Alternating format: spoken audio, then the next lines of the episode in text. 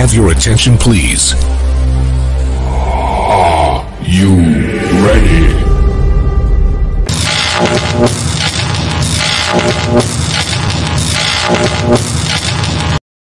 Fala aí, galera, beleza? Rodrigo aqui, sejam todos muito bem-vindos ao Rods Online. Se você não conhecia o canal, vou pedir para você se inscrever e para você que já é da casa, muito obrigado por mais uma visita.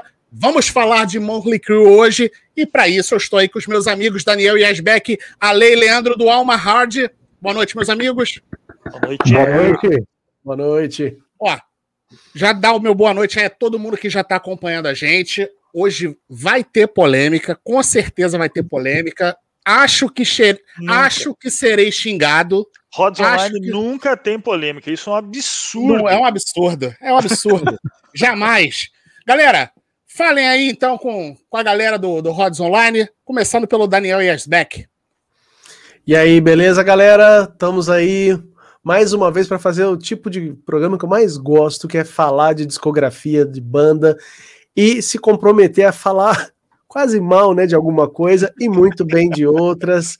E adoro essas, essas polêmicas que dão, esses quebra-pau que a gente entra aí. É tudo, na verdade,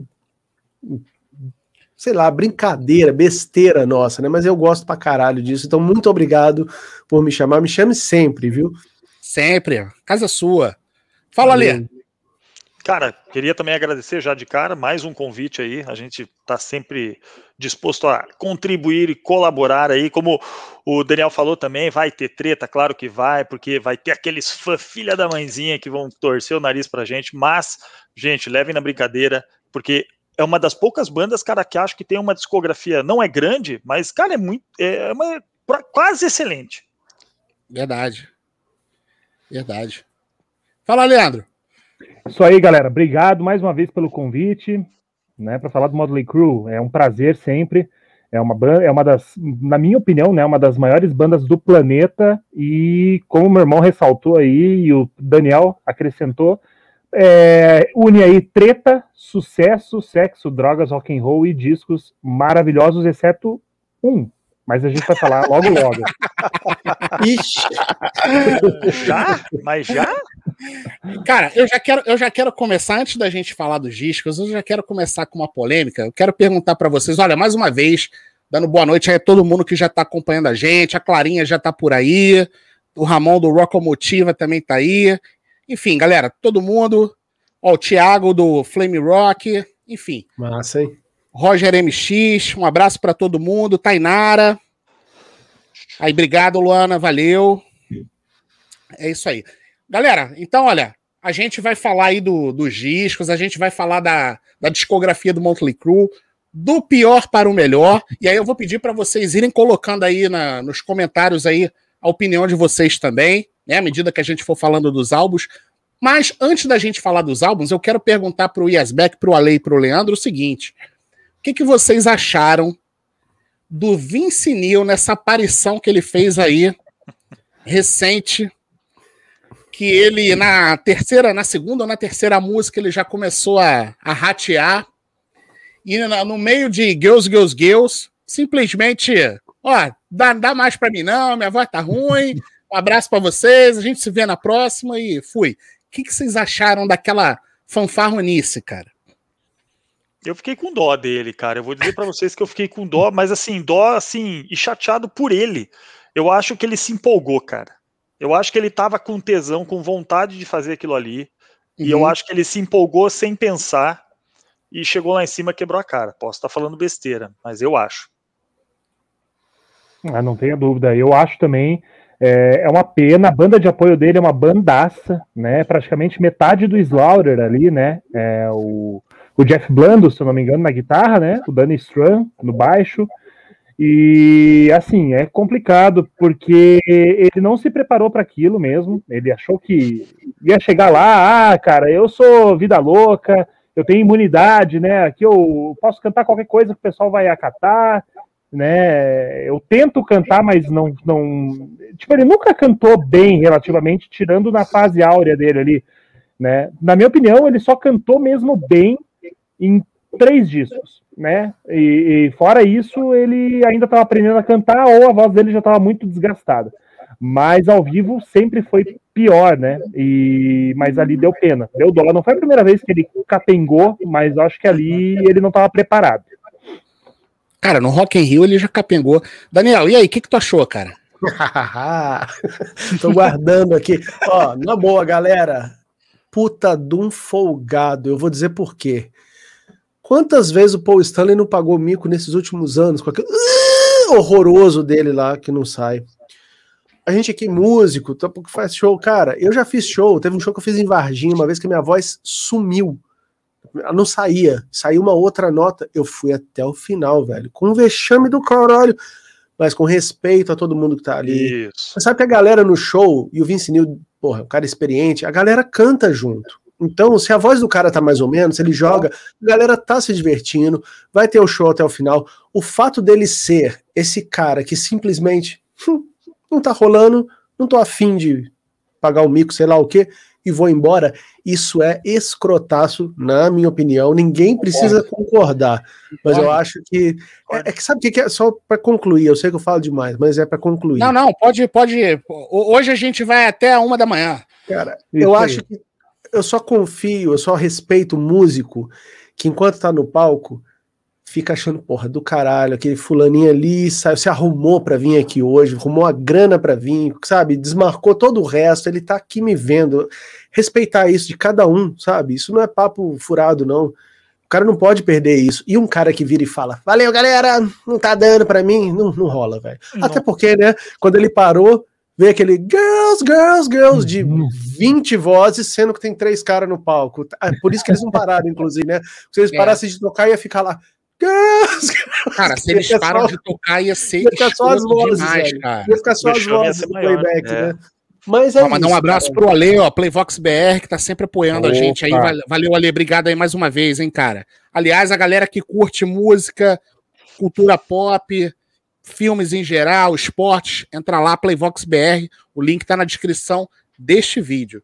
Desculpa, Daniel, te interrompi aí. Cara. Não, é isso, é isso. Eu acho que, assim, é, não estou fazendo um, um, julgamento do cara, da, da né, do, de quem ele é, da personalidade, mas nesse caso é uma atitude de folgado. Você estar num show e porque você avaliou que não vai conseguir dar, muito, é, dar conta do recado, você simplesmente fala: Ó, valeu, vou nessa, não rola, não dá. Mas sabe o que eu acho, Daniel? Não sei, você me corrige, mas eu acho que faltou fôlego mesmo para ele, né? Ele tá com uma barriga. Sim, ele tá. Não, cara, ele tá cara, totalmente fora né? de. Eu acho forma. que faltou fôlego. Eu acho que o cara, velho, o cara maia, né? também, porque ele podia estar tá gordão, mas é. podia estar tá bem, podia estar tá cantando bem, é. se ele estivesse se preparando, né? Mas ele também não tava.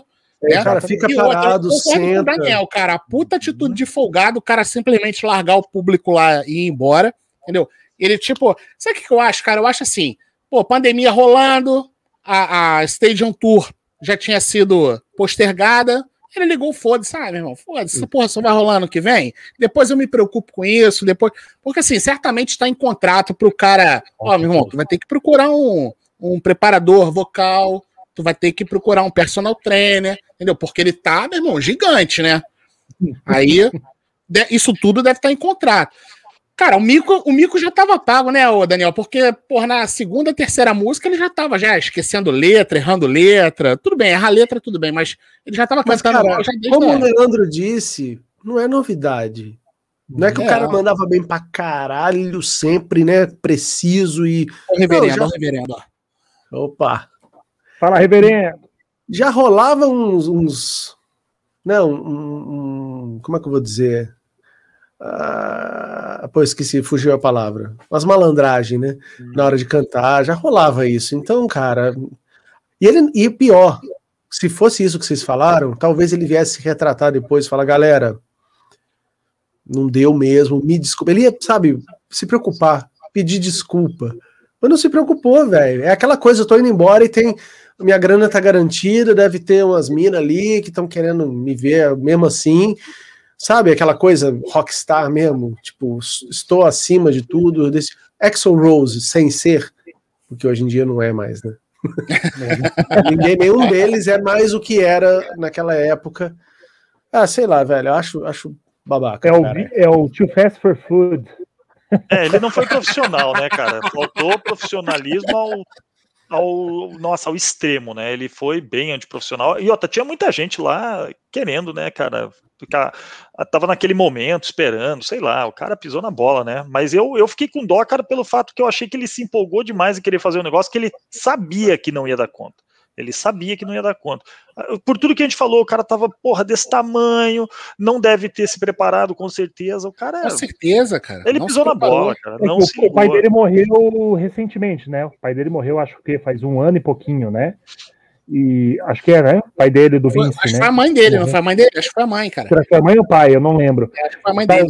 E, e, assim, antes dele, de um desses membros dele, da família falecer, eu lembro que tinha um plano que ele falava que ele ia emagrecer, que ele ia correr atrás, que ele ia voltar a ficar fit. Daí acho que veio a pandemia, né? Veio a morte dos familiares. A gente sabe que o Vince, ele é um cara muito emotivo, né? Né? Falando por um lado, né? Até meio de psicólogo, sei lá. Mas às vezes isso pode ter prejudicado ele, né? Desmarca o show, bicho. Sabe? Eu acho que tudo é menos é, horrível do que o que aconteceu. Se ele tivesse desmarcado na véspera, era mais legal, entendeu? Falar, ó, velho, já percebi que não vai dar, fiz uns ensaios aí, tá horrível, desculpa, galera. Mas não, foi. Cara, eu, eu acho que, eu acho que ele foi pro tudo ou nada, eu acho que ele achou que ia dar. Eu acho que ele achou É. que ia dar. Ele achou Aí que ia quando dar. chegou lá e viu que não, não deu, vai falar, ah, meu irmão, vou sair fora, É. tá, tá uma merda.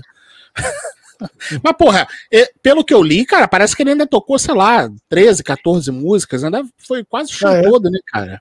Ah, eu tô pensando. Ele deve ter se organizado. ali. Cara, mas assim, deve ter sido uma merda, porque. Eu tinha ouvido na- falar que era a terceira música, não era, não? Certeza? Não, cara, na terceira música, ele, ele já começou a. Ele já. Ele to, eles to, Agora eu não, não vou lembrar que já tem um tempo já, eu fiz até o vídeo.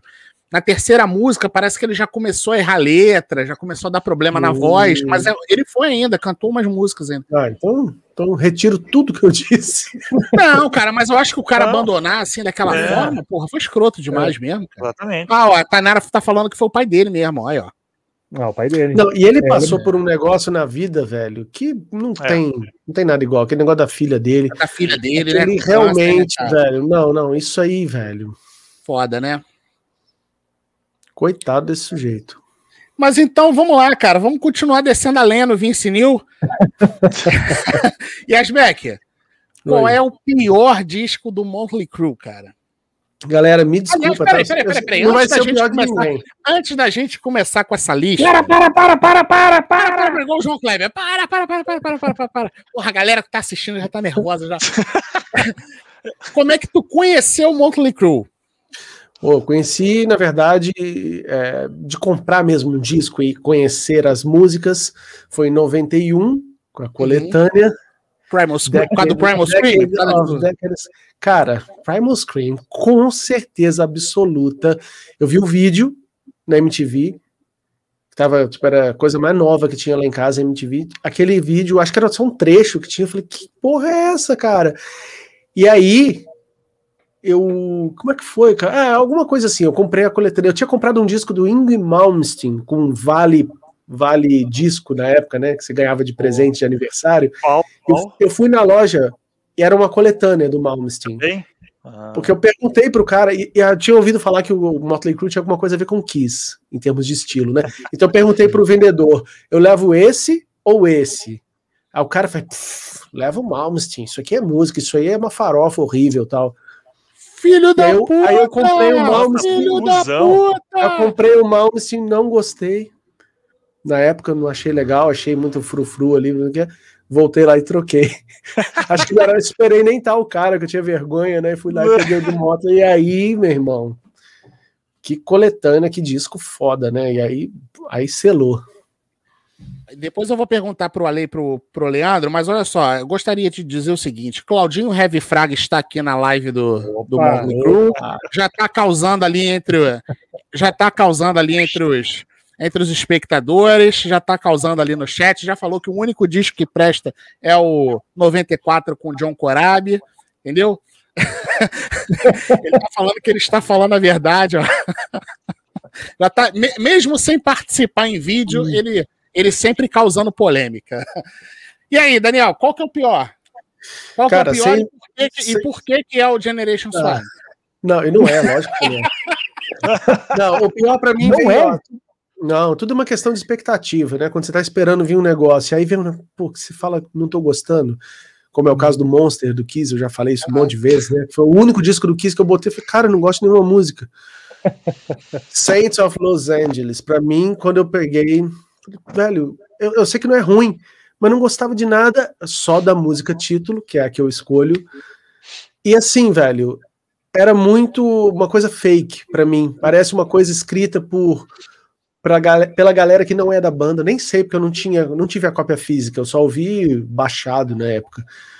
Mas eu falei, velho, não parece Motley Crue, não parece o que eu tava esperando. Então, pra mim, esse é o último lugar, até bem afastado dos outros. Opa! Polêmica, Mas, polêmica. já começamos e- legal, ó, diferente. E na verdade, legal. e, na verdade você já começou, você falou a real. É, o disco, as músicas são compostas por gente de fora da banda, né? O, é a galera lá do 6 AM. Ah. É, então, o pra mim, Michael, como é que é o Michael? Como é que é o nome do cara? O, o- é o Mike James James alguma é James Michael, isso, James Michael. E o DJ, DJ Ashman, né? Isso. Acho, mano. E aí, Ale, como é que você conheceu o Motley Crue? Cara, eu não vou ser diferente do, do, do Yasbeck, não. Aqui, ó. Decades of Decadence. Cara, é, a gente pegou bem a época das coletâneas. Eu acho que a gente aprendeu a ouvir muita banda pelas coletâneas. É, o cara que fala que não gosta de coletânea tem problema, só pode. Porque, cara, não adianta. A gente começou ouvindo essas biroscas aqui, cara. Então, é o que eu. Depois fui pegar os discos, fui- fui vendo que tinha músicas que eram tão boas quanto, mas que não. Uhum. É, mas que aqui eu acho que estão as principais. Então foi através desse disco aí, foi ali mais ou menos nessa época, 93, 94, que eu comecei a curtir mesmo rock. Então foi por aí. E vamos lá então, meu disco, cara, que eu não curto, que não vai, eu até parei para digamos, só para essa live aqui eu fui escutar novamente esse disco, é, então eu não vou fugir do, do, do normal. Ele é realmente horrível, horrível. Não vai, gente. É o Generation Swine. Assim, a primeira faixa é medonha. Eu acho medonha, cara. Meu Jesus, é uma introdução sem pé nem cabeça. Que a- a- não é nem a primeira faixa, é a introdução. Eu achei ela bem sem pé nem cabeça. O problema, acho que desse disco, cara, eu até comentei com o Leandro, é o excesso de experimentos, cara. Eu acho que ele colocou muito som diferente, efeito, distorção. Eu cara, ele colocou de tudo nesse disco. Eu não entendi por que, que eles fizeram isso. Eu acho que se eles tivessem pensado musicalmente melhor, acho que talvez teria saído um álbum bem, tipo, bem melhor, né? Eu coloco ele na mesma linha daquele do Belly to Belly do Warrant, do White White Scorpions. Eu acho que ele entrou nessa mesma veia aí e no Carvin Stone do próprio Vince Neil. Os caras tentaram Não fazer desce. uma parada meio. aque- aquele som meio industrial, né, cara? Bem industrial, mas hum, esquisito. Eu não, não, não entendi, juro pra vocês. Eu não curto nenhuma faixa desse disco. Sério, nenhuma, cara. Nenhuma. Aliás, é. Daniel, você não falou, né, cara? Você falou Falei, que o. falei. Ah, não, A você falou que era. título. É. Música título, é Sense of the Los Angeles, verdade. Essa não vai. Ale, você não gosta de nada, Ale. Dessa desse disco nada, e olha que engraçado porque a produção ficou por- por- por- eles mesmos do do, do Motley que fizeram a produção, né? Eu não lembro quem foi, mas foi eles mesmos que produziram. né? coproduziram, né? Tinha um É, outro cara que junto com produziu outro que Um cara chamado é. Scott Humphrey. Então, esse É aí que ele cara, foi eu não chamado- gosto. ele foi chamado pra- Isso. Então assim, não desce, gente, não desce mesmo. Até tem umas, tem uns, como é que eu posso dizer? Tem algumas músicas que tem alguns refrãos assim que acho que se tivessem sido melhor trabalhado com menos efeito, teriam, teria saído melhor. Mas eu não curti esse monte de experimento aí, cara. Não, não me desce. Não vai. Ó, antes do, antes do Leandro falar, só esclarecer pra galera que a gente colocou na, na lista é, os álbuns de estúdio, deixamos o- os dois álbuns ao vivo de fora, mas incluímos a coletânea Decades of Decadence, justamente porque tem cinco faixas inéditas, né? Então a gente vai considerar essas faixas aí. Então, elas estão valendo na nossa lista também. Então, são 10 discos para cada um no total, certo? E vamos falar, e, e vamos falar também, alguém pediu aí pra gente falar do The Dirt, a gente vai falar aí ao longo do, do nosso papo, a gente vai falar do The Dirt também, vamos falar da- das polêmicas, né? À medida que a medida que o papo for avançar, olha o Santoro aí. Fala, Santoro. À medida que, à medida Fala. que o papo for avançando, a gente vai falando das polêmicas também. E aí, Leandro, como é que você conheceu a banda e qual é o É. pior álbum da carreira? É, faço, eu faço minhas palavras aí de todos eles pela coletânea Decade of Decadence.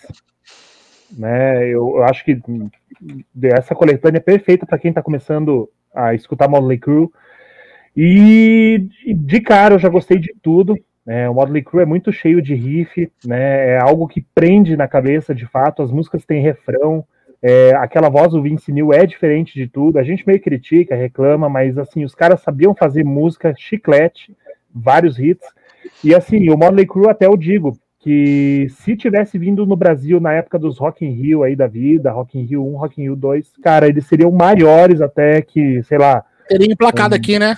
exatamente, teria sido maior que o ACDC, algo assim, porque o Motley Crue tem música com potencial para bombar aqui no Brasil.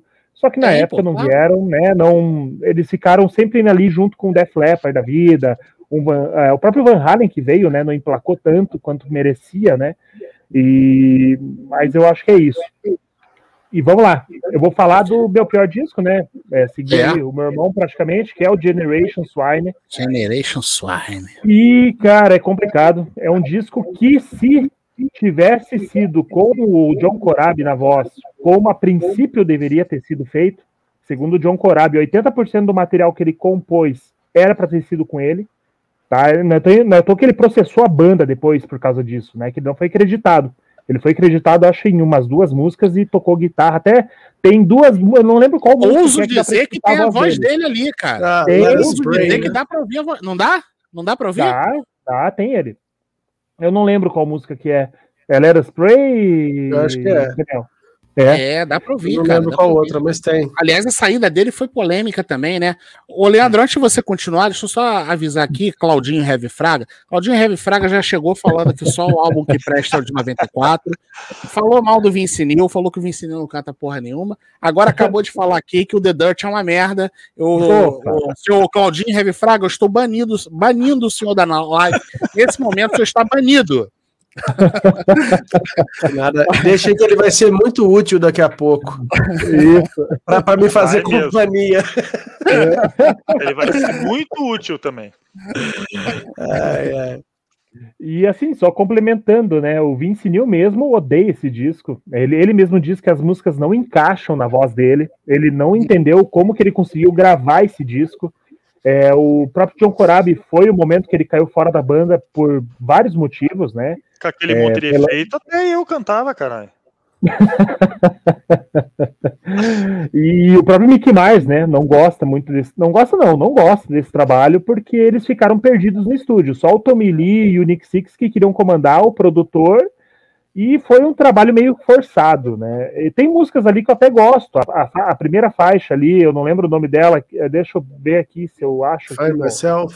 By Myself, eu gosto dessa faixa, Afraid até que vai, mas, cara, é muito, é no mínimo estranho, parece que algo não casa nesse disco, né? Mas, mas escolhe uma aí como preferida, a gente vai ah, então, a primeira, quebra o disco, né? Tá bom, tá Find bom. myself, né? Gente, É. eu não gosto de nada, juro pra vocês. Gosta de nada? Não vai, não. Não vai. Cara, essa, essa faixa Brandon, cara, isso É aqui isso é. aí. Meu meu Deus do Deus. céu, Bem lembrado. cara. Bem lembrado. Vergonha alheia, cara. Isso é vergonha alheia, level. Brandon, sua mãe e eu te amamos. Cara. Que merda foda, né, cara? Ai, ai. Puta Ai, que o pariu, cara. Que merda foda, né, cara? Olha só, alguém perguntou aqui, deixa, eu- deixa eu voltar aqui só um pouquinho. Pera aí. Antes de eu, de eu dar o meu pitaco aqui. Ah, aqui, ó. Pra vocês aí que são guitarristas, ó. Mick Mars é um guitarrista injustiçado? Sim, ou não? É, é, Com né? certeza. Ele é um puta riff maker fudido. Cara faz riff, ele- na minha opinião, ele é tipo um Tony Iommi, cara. O cara sabe fazer É muito riff. bom. Eu acho que da onde ele veio, que, a, que a- o estilo musical dele de como guitarrista é lá da casa dos anos 70, né? Então, assim, o que ele aprendeu a tocar e se reinventou nos anos 80, pro, pra técnica que ele tinha, eu acho que ele se renovou, né? Ele Sim. reaprendeu a tocar guitarra, não é? Daniel, me corrija, Daniel também é, é um puta guitarrista, pode dizer né? Eu acho que eu, eu acho que eles não só é injustiçado, né? Como ele é ignorado praticamente. Eu, eu acho que ele é um cara Perfeito. E vamos além, vamos além. Para mim ele é 60% do Motley Crue. Concordo. É o aí, é o Gilson Tirou aí. ele, não tem nada, velho. Tirou ele, tem. É, tem, mas não, mas não tem.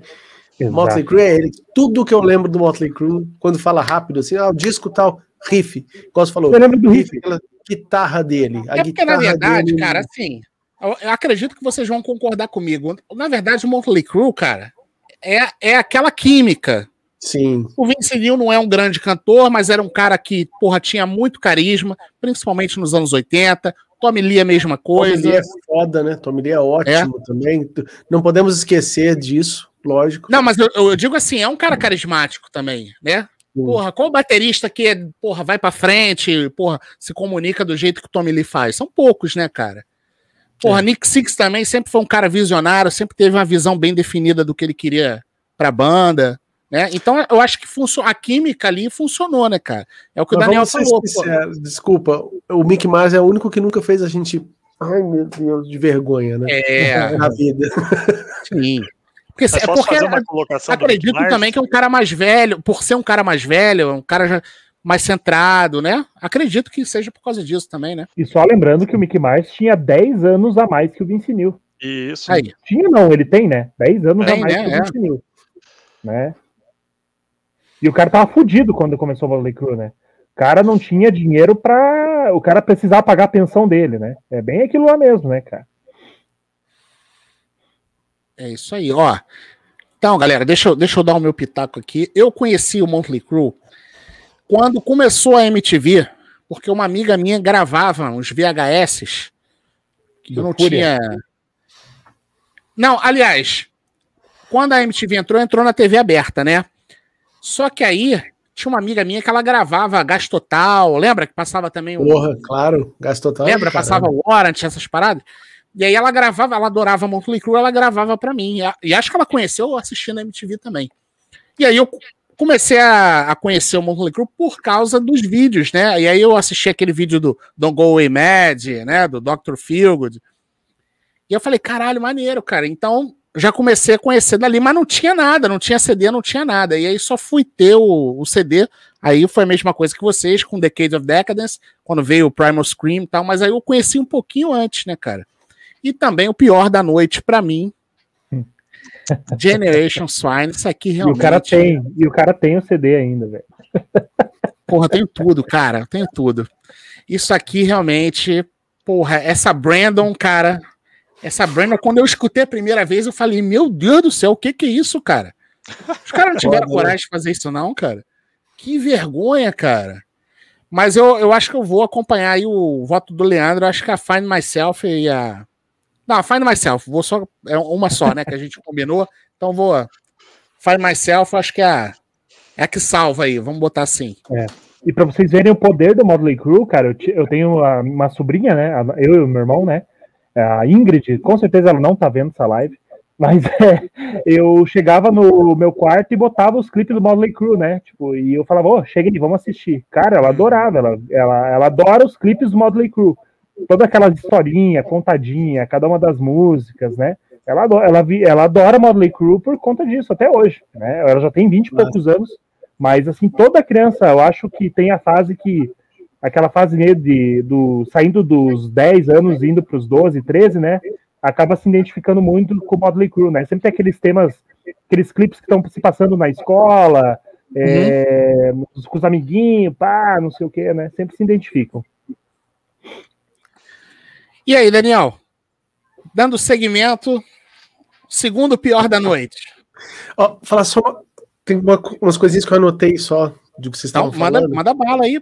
Você citou o Gás Total, ninguém lembra desse programa. Todo mundo fala do Fúria Metal do Gastão, mas o Gás Total era o que to- era todo É, dia tinha.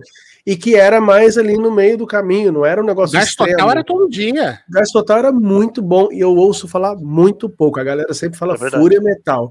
Gás Total, galera. Esse era o Gás bom. E o Total. Gastão é o, é o cara, viu? Eu acho E o, ga- o, o Gás Total, é, inclusive, ele, ele podia tocar mais coisas. Assim, o- no Fura ele tocava umas paradas mais extremas do que ele podia tocar no, no Gás Metal, Total. é. Ele É. misturava, né? Mas E o no- Gás no- Total no Gás já era, Total, não, era um- era ótimo. Era um gra- grande momento Tinha, do dia. pô, né? tinha muita coisa boa no Gás Total, cara. Muita É que coisa tinha muito boa. grunge, né? Tava, nessa época tava É. o grunge tava invadindo. Mas tinha, invadindo. sei lá, tinha o hard rock ali, tranquilo, Motley Crue aparecia. Sempre ali. rolava, sempre rolava, é. Outra coisa, vocês todos têm um CD, né, do, da coletânea. Eu tive em vinil duplo. Ô, Esse aí não, boa, eu não tinha esse Porra. da época. Foi pra fogueira também, não? Como? Foi pra fogueira também? Pra fogueira? Você não sabe da história do reverendo Celso Cage da fogueira? É. Não. Sabe dessa história? Pô, cara. Cara, então eu, eu vou te contar, eu vou te contar fora do ar, que a gente já contou essa história aqui pra gente não repetir. E lembra que eu vou te contar a lembra. história da Tá fogueira. bom. O reverendo Celso Cage mandou todos os discos dele pra fogueira, depois eu te explico por quê. E, e a última coisa que eu queria propor pra galera, porque tem muita gente que vai escrevendo e tal, seria legal que a galera fosse acompanhando a gente. Tipo, a gente falou o, o- o décimo, né? Que a gente gosta menos. A galera podia ir falando também, meu décimo, em vez de já falar meu preferido é esse, não sei o quê, Boa, boa. fica boa. junto com a gente alinhado aqui, galera. Vai, Vai, é, lá, ó. vai, vai colocando é aí, esse, galera. Vai décimo colocando aí. lugar. Né? É muito mais legal, né? Olha- Olha só, Decade sabia. do, do, Decade do Reverendo foi pra fogueira também. Puta que pariu. Bom, vou falar o meu, meu Que nono lugar, tá? Nono lugar, Daniel. São Vamos 10 ver. colocações, o meu nono Eu já tô lugar. achando a tua lista complexa já. Em nono lugar, New Tattoo. E eu vou explicar por quê. Eita. Em Vou décimo. explicar por quê. Não, em nono, né? Não, em nono, em nono, em nono, Em em nono, nono. Décimo. incluindo, incluindo a coletânea já. Já. Incluindo a coletânea, já. que é com 10. Isso. E por quê? Aquilo que eu falei, expectativa, cara. Pô, um disco novo do Motley Crue em 2000, né? E aí, pô, não tem o Tommy Lee, mas será que é bom? E, cara, eu tentei, tentei, tentei. É, é também um pouquinho fake, soa pra mim um pouco. Não sei, cara, é difícil explicar isso, né? Tem coisa que é fácil explicar, tem coisa que é muito complicado você verbalizar. Mas a única música que eu, sem saber o que era na época, achei maravilhosa e eu achei até estranho. Falei, cara, essa música é muito melhor que todo o resto. É White, Do- é, White Punks on Dope, que é um cover da banda The Tubes, que hoje em dia Isso. eu adoro, é uma banda que eu venero, conheço tudo deles, é foda demais. Mas quando eu ouvi essa música no, no CD, era um CD original ainda na época, né, que eu acabado de comprar. Essa música eu falei, velho, eu fiquei voltando a ela. E aí depois eu descobri, ah, não é composta pelos caras. Por isso talvez eu tenha gostado mais, é mais autêntica. Mas o disco, velho, eu achei bem fraquinho. Olha, cara, deixa eu só falar uma coisa aqui antes da gente prosseguir. Na minha opinião, o único disco do Motley Crue que eu realmente não gosto é o Generation Swine. Todos os outros, obviamente, eu fiz a, a ordem de preferência, mas eu curto todos. Só Hum. pra. Bem isso. É isso São aí. poucas, Então, pouca coisa, né, cara? E aí, mas a- você vai de White Punks on Dope? certeza absoluta. Fácil. E ficou muito boa com eles. Eu conheço a versão original também, mas a versão deles é ótima, velho. Não sei se vocês gostam, eu acho do caralho. Não, eu gosto, eu gosto. É, Mas eu nem menos a- gosto de CD. Nem a baladinha, É. Daniel. Nem mil tatu. Hein, Daniel? Não, velho. Não, Não? de jeito nenhum, cara. Tem um pouco, eu acho que é. Como que chama a música, cara? Treat Me Like a- the Dog I Am, alguma coisa assim, né? Eu É, pegar é a segunda. vai ganhar, né? É, tem É a uns momentos legais. Tem uns momentos. Aqui, é, qual que era também? Ah, caralho, agora eu vou esquecer o nome das músicas tudo. Mas tem mais algum. É, Drag Strip Superstar, né? Tem umas, uns momentos bacanas, mas, É, cara, acho que é outro Isso, é a quarta parecido, faixa. é. é, não, não é um disco que eu tenho vontade de ouvir mais, assim. Infelizmente. Gostaria de gostar. Vai, Ali. Agora já é o meu nono. Eu ia mudar minha ordem aqui, cara, mas eu não vou mudar minha ordem, porque como a gente colocou o, o camarada ali, eu Uhum. vou, eu vou fazer um esquema depois, um bem bolado. É, cara, então meu dez, meu nono aqui, vou com Danielzão, New Tattoo. Cara, aqui a coisa, eu acho que ela já ficou diferente, né? Assim, a gente já, o, Gen- o Generation Swine já foi horrível. Então esse aqui ele já, pra mim, assim, já começou maravilhoso depois de ter ouvido aquilo lá simplesmente sem condição. Mas assim, não é um disco também que eu acho maravilhoso, né? Acho que depois o quebra-pau que teve lá entre o Vince Neil, o Tommy Lee, né, que acabou vazando da banda, né? E daí quem entra para tocar é o Randy Castilho, né? Que acho que Randy o pessoal aí Cassillo, muita gente é. conhece. é. Falecido Randy Cassillo. Isso. Eles fizeram um som bem mais acessível. Aí que você vê, né, cara? Por que, que os caras fizeram aquele outro disco anterior e depois voltaram atrás, né? Porque eles viram que realmente não deu certo, né? Então, é, eles usaram aqui, eu acho que eles é, se utilizaram muito ainda da fórmula lá do, de 94. é, e um pouco do Generation, que se você for pegar o Generation, aquela guitarra aquela guitarra suja com groove ainda tá ali, que veio do 94, eles usaram muita coisa dali, né? Aquela guitarra bem suja, que eu falei agora com groove, e mas sem aquele monte de defeito, galera, que deixa, é, que deixou o disco com acho que uma cara mais de Motley Crue. E pra mim, cara, a faixa título é a que mais me agrada nesse disco, mas também, Daniel, é a mesma coisa, não é um disco que eu vou pegar, putz, eu vou escutar hoje aqui, pera aí, é, pô, maravilha, vou pôr, não. Mas se eu tiver batendo papo aqui com o pessoal, com a galera e estiver tocando, eu vou escutar bem tranquilo e bem de boa. Aí, o Beto tá falando que foi na, na tour lá nos Estados Unidos do, do New Tattoo com o Randy Castillo na bateria ainda, cara. Boa. Lembrando que ele, depois que ele ficou doente, né, ele foi substituído pela Samantha Malone, né, que era baterista do Hole. E tem até o DVD, inclusive, né? Esse aqui, ó. Esse aí, ó, que a capa parece até um filme pornô. Muito Isso. bom. Esse aqui é, o- e é um ao vivo muito bom, diga-se de É muito passagem. bom. Esse, esse DVD é muito e bom. a Eu tenho Samantha tá tocando bastante aqui, tá tocando, mandando muito bem. Claro que faz falta o Tommy Lee, mas é um DVD muito bom. Eu tenho, só não sei onde está, mas eu tenho esse. esse Ele, ele, ele saiu nacionalzão na época, né? Ele foi um é, um DVD que vendeu bem, o pessoal curtiu na época. É bom esse, esse, É esse aí mesmo. esse DVD é bom. E tem esse, esses aqui, ó. Ah, os bootlegzão. É. O Motley é uma banda igual como as outras, né, dos anos 80, que, né, aquela parada de ao vivo foi meio deixado de lado em álbum, né, porque eles tocavam muito na MTV ao vivo, né, eles davam preferência para transmissão ao vivo pela MTV e tal. E, cara, é uma banda que merecia ter gravado um ao vivo oficial nos anos 80, né? É. Gravaram muito Agora tarde. tem, agora tem um detalhe: o Tommy Lee ele tava fora da banda, mas vocês lembram por que que, por que, que ele tinha saído da banda? Ah, não Ah, até do onde eu lembrei. né? Hã? Não era o lance do projeto que ele queria fazer lá, paralelo. É, dele? mas é, mas aí teve uma, teve uma outra, teve um outro agravante aí Ele nessa não, que situação. o Vince, ele não queria que o Vince entrasse também, né? É, não, mas não, na verdade o Vince Neil já estava na banda já desde É. o Generation Swine, né? A- o que agravou a né? situação toda ali foi o seguinte, cara. É que ele teve aquele caso lá de violência doméstica, segundo tá relatado no Ah, The Dirt, né? Com a Pamela Anderson, né? Encheu a Pamela Anderson de porrada, foi preso. e foi, e foi- e detalhe, foi enjaulado mesmo, né? Ficou não sei quantos anos É, lá é preso, verdade. né? E aí, quando. Verdade, bicho. Pô, tinha esquecido isso aí. É, quando ele tava enjaulado, o único que ainda ia lá visitar ele e tal, que trocava ideia com ele, era o Nick Six.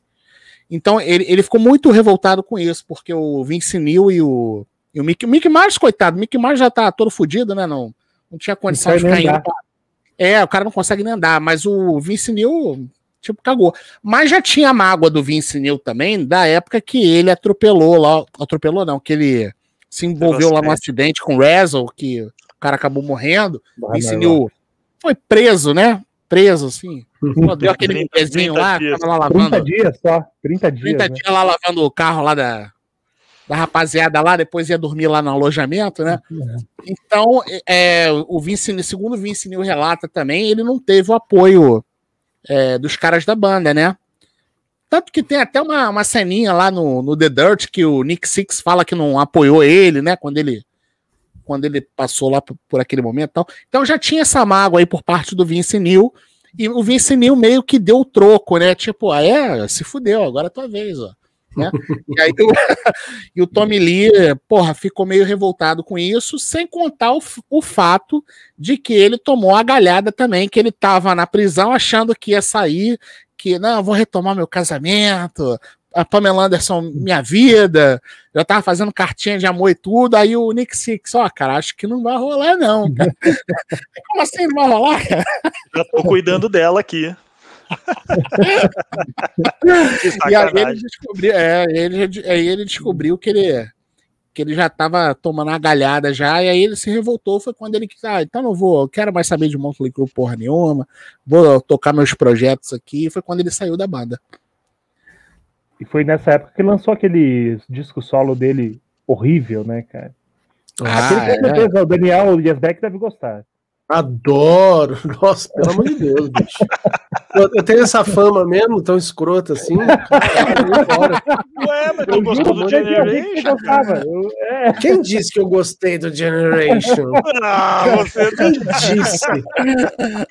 Calma lá, meu irmão.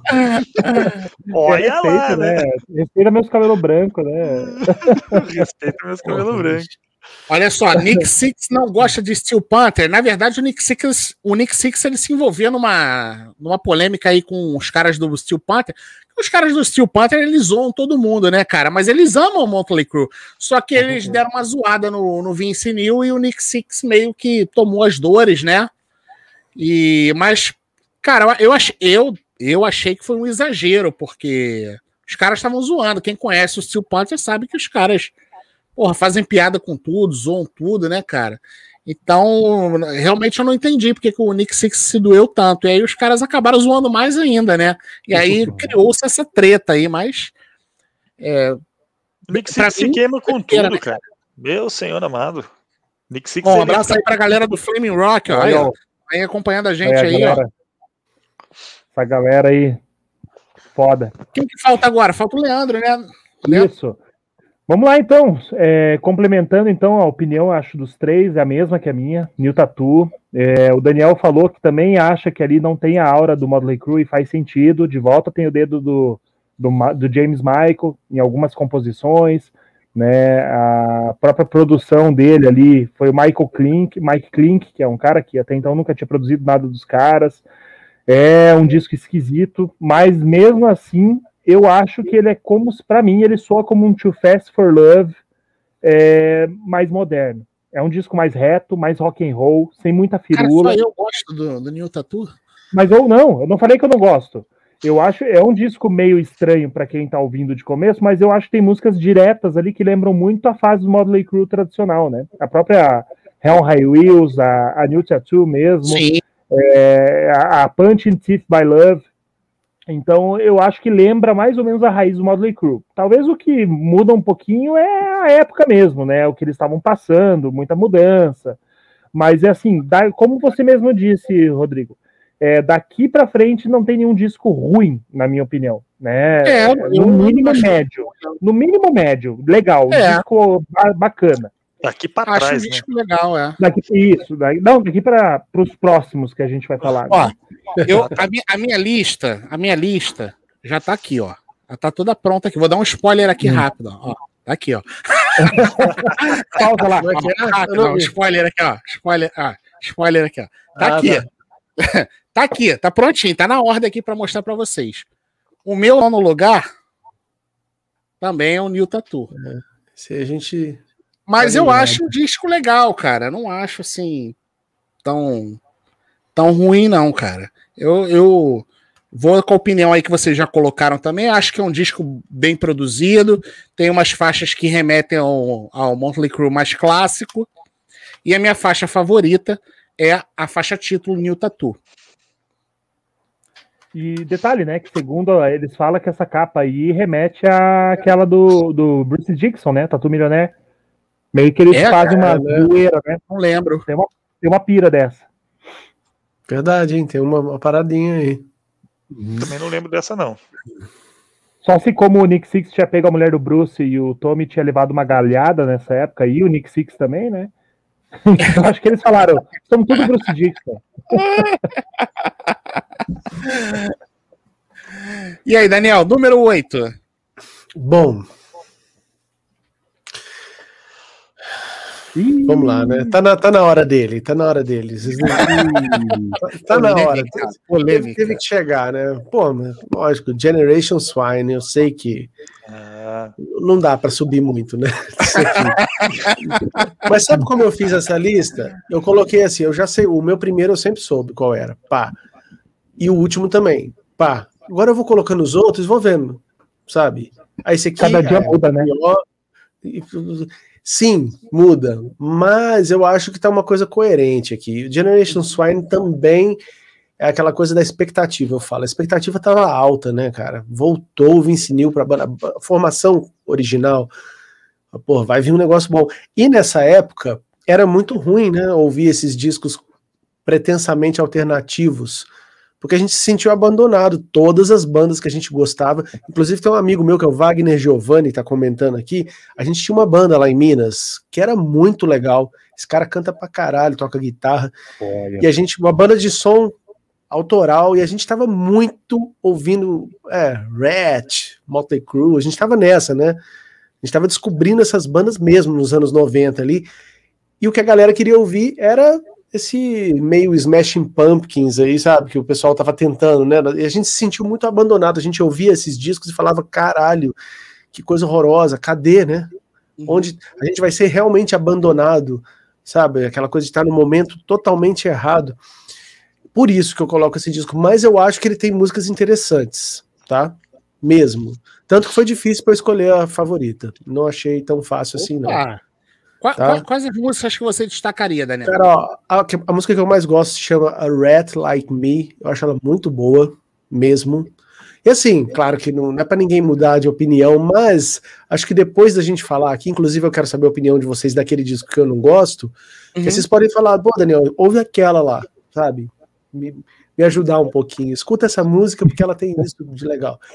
Então, essa é a música que eu escolho, mas tem também a Beauty, que é maneira, e a Let Us Pray, que é pesadaça, que parece que foi feita pro John Corabi. Ah, verdade. Essa, essa, música aí tem a voz dele, né, cara? Isso. Então, essa que a gente acha que tem, né? Eu acho que essas três músicas valem a pena, tá? De você resgatar. E Brandon, lógico. Cara, você, vocês, sabem, vocês sabem. É. Vocês, já leram, vocês já leram The Dirt? Vocês já leram The Dirt? Já, né? Sim, Todo mundo já leu, né? Eu li alguns. Vamos lá, né? Eu tenho ele aqui, mas eu não, comecei, não fui até o final. O livro é uma coisa, o filme tem nada, apesar do nome. Não, né? é. Agora, é aliás, já, tenho... vamos, já vamos dar, vamos dar logo a, a opinião sobre o, o, filme. Eu tenho dois em inglês, cara. O, eu tenho eu inglês, acho que dá uma preguiça de ler, velho. eu tenho, eu, eu li, eu li em inglês, cara, lá em 2002, eu acho. E aí agora quando a Belas Letras publicou, eu comprei em português para reler. Mas assim, o que eu, é, vocês lembram da, ah, falando do, do filme, né, que o Daniel comentou aí, na minha opinião, cara, a, a história do, do Morley Crew não dá para você resumir num, num, filme de duas horas. Teria para ficar legal o negócio ali, para você poder abordar com mais seriedade, teria que ser uma minissérie, uns seis, oito episódios ali. Acho que conseguiria fazer um negócio legal. Mas assim, é um filme divertido, né, cara? Tem uma, tem uma porrada de coisa ali que não condiz com, com a realidade, né? Mas eu não sou um cara tão tão rígido nessa questão aí de, de filmes, né? Que acabam. É, histórias de artistas que acabam indo pro, pro cinema e tal, eu, eu consigo consigo separar um pouco, eu entendo que algumas coisas, para nós que somos fãs, a gente vê um negócio diferente do que a gente sabe que aconteceu.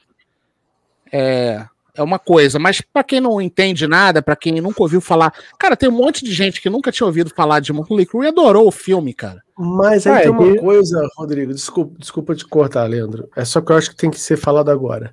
A gente sempre, a gente sempre avalia desse jeito. Ah, a gente tem que entender que não é pra gente, que é pra, pra, pra... mas calma, nós estamos aqui dando a nossa opinião do que a gente Sim. é. Por isso que eu tô falando, eu não tô querendo convencer ninguém a pensar como eu. Uhum. Mas eu preciso ser honesto. Para mim não serve para nada. Entendeu? E é, é, constrangedor, malhação total. Episódio da malhação, como falaram aqui. E sabe quando você vê a Rede Globo falando de rock que você fica com vergonha? A mesma coisa que eu fico, caralho. Então o pessoal que sabia que eu gostava de Motley Crue vai ver esse filme. Ah, o Daniel gosta disso aí. Eu falo, não, não é isso aí, cara, sabe? Desculpa, Leandro, vai lá. Segue aí. Não, mas é mais ou menos isso que eu ia te falar, mas pro lado positivo, né? Eu concordo, realmente é uma malhação melhorada, mas é um filme feito para quem não é fã do Motley Crue, né? É um fã para quem não conhece, para quem é geração nova, para quem está assistindo Stranger Things, para quem está assistindo aquelas séries lá, é, é, Sex Education, é para quem é dessa vibe, né? A galera aí da geração é, Z, que vai ter o primeiro contato com uma banda dessa e vai se identificar, porque praticamente eles faziam as mesmas coisas, né, que uma piazada hoje mais loucona também faz. Não é um bando de velho que era tudo escrotão.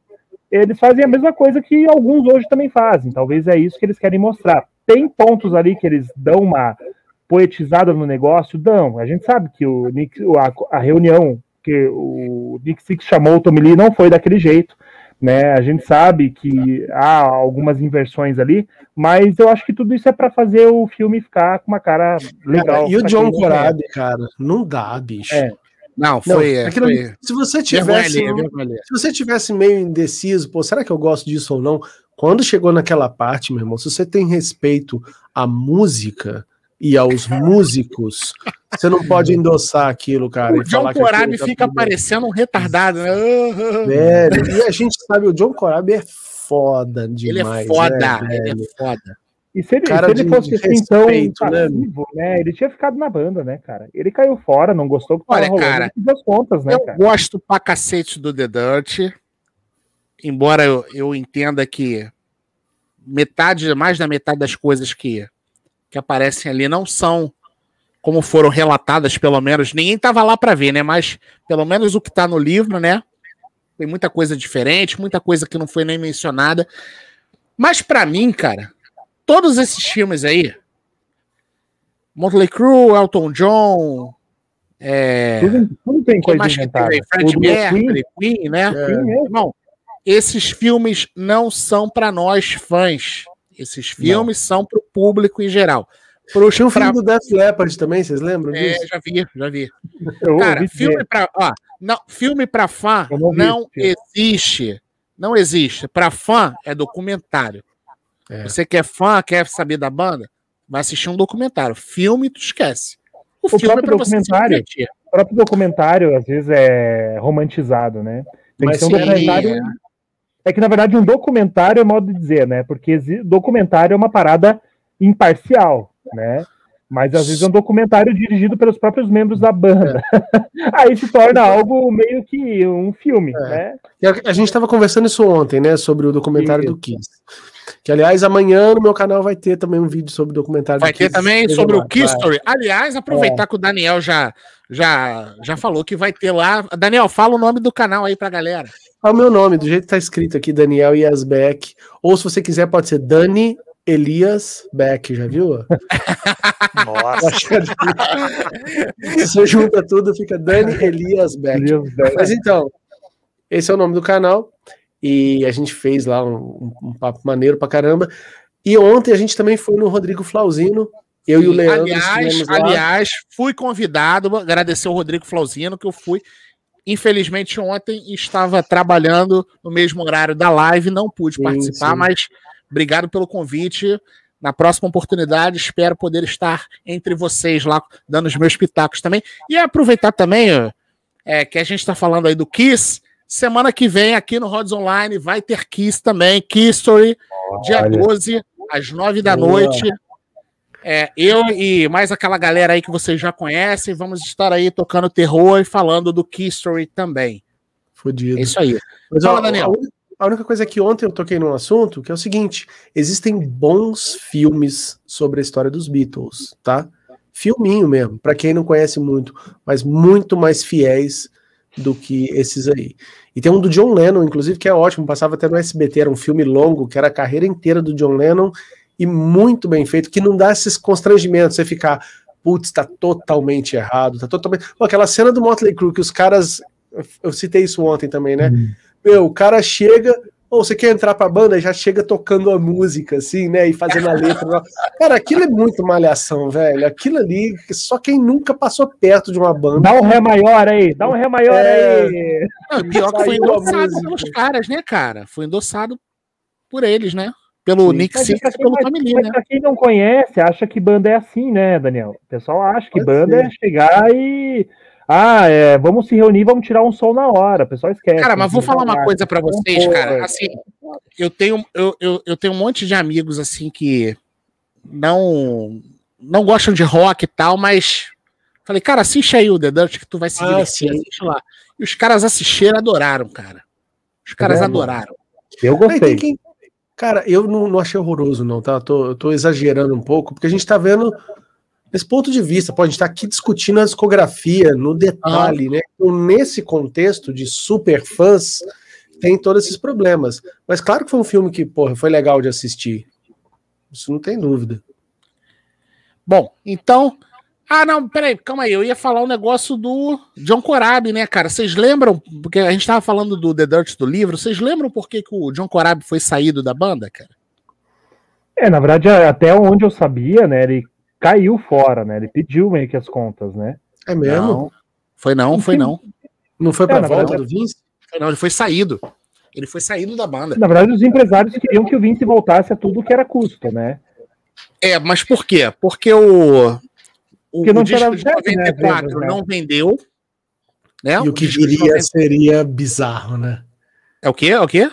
O que viria depois seria realmente. É, não, mas bizarro. não só isso, Daniel, não só isso. O disco, além de não vender, é, eles, eles agendaram shows assim. Marcava o show num lugar para 15 mil pessoas e vendia 3 mil ingressos. Aí ficava aquela porra toda vazia. Aí, porra, cara, 15 mil não dá. Aí vamos, vamos para um lugar de 10 mil, vamos para uma arena de 10 mil. Aí 10 mil pessoas. Aí vendia 2 mil ingressos. Vou ficar puta, cara. Aí 5 mil. Aí vendia mil ingressos. Os shows foram diminuindo, cara. Daqui a pouco os caras estavam tocando em lugar para 500 pessoas, mil pessoas. Os shows foram diminuindo. E aí teve uma situação que o, o Nick Six estava numa rádio no Arizona. Aí ele falou ao vivo: ó, é, quem aparecer aqui na, na porta da, da rádio vai ganhar ingresso pro show de hoje. Vamos botar pra dentro, não sei o quê, vamos dar autógrafo. Quando o Nick Six acabou o programa, que ele saiu, tinham dois mexicanos na porta, da, Caraca, velho. na porta da rádio. Ele achou que ia ter uma galera, tinham dois mexicanos. E aí, Mas cara, isso- a gravadora começou a pressionar, né, cara? A gravadora começou a pressionar, falou, meu irmão, não vai dar não, cara, que esse cara aí, esse disco aí, não vai dar não. Aí começaram a botar a pressão no John Corabi, os caras tentando arrumar um motivo pra enxotar o, o John Corabi e trazer o Vince Neil de volta. Fala, Daniel. Os mexicanos devem ser tipo a gente. Tipo, os É. caras que gostam pra caralho, né? É. Que conhecem pra caralho. Cara, mas aí eu vou entrar agora a falar ali, porque assim, ó, eu gostei do The Dirt, achei legal, não sou aquele fã que vai falar mal, eu acho tão legal esses, esses filmes, acho tão legal Eu também, mesmo, eu cara, gosto gosto também. pra caralho, Rockstar, acho tesão pra caralho, mas assim, eu entendo que isso é realmente pro cara que não é fã. E o que me deixou puto, aí entramos no John Corabi, foi eles deixar essa parte do John Corabi praticamente de fora do, do, do, do filme, sendo que foi muito relevante. E assim, não foi culpa do Corabi. A banda fez. Nenhuma. Tipo, orra, os empresários, os caras mesmo deram um tiro no pé, fizeram um disco totalmente diferente. Uma banda que já tinha um sucesso enorme com o Vince Neil, traz um cara de fora e querem que faça o mesmo sucesso assim, tuf. E anos Claro que 90, não. né? Exato, nunca, cara.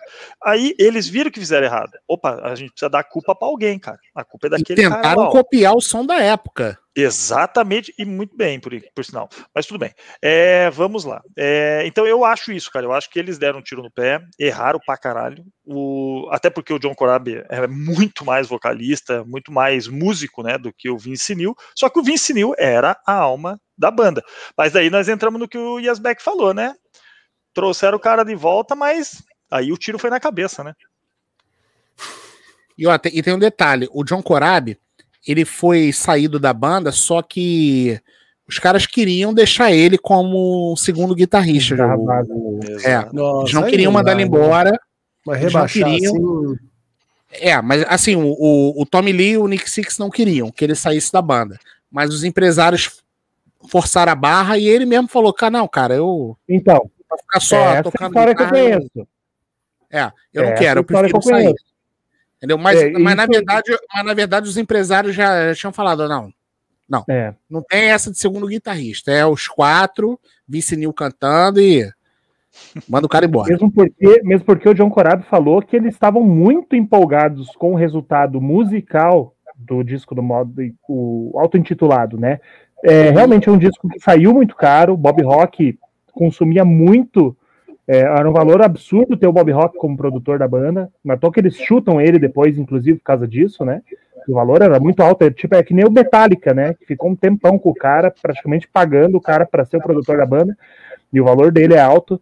E eles tinham material com. Até essa foi a briga do Corab. O Generation Swine, muitas músicas ali, a maioria já estava meio pronta.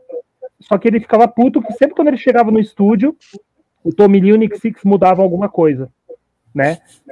Mudava alguma coisa, tirava isso, colocava aquilo, e isso foi deixando ele puto. Aí ele ficou sabendo que o Vince Neil ia chegar, é, ia substituir, né? Sub, é, sugeriram para ele ficar como guitarra base, aí ele não quis mesmo, ele estava fudido da cara, né?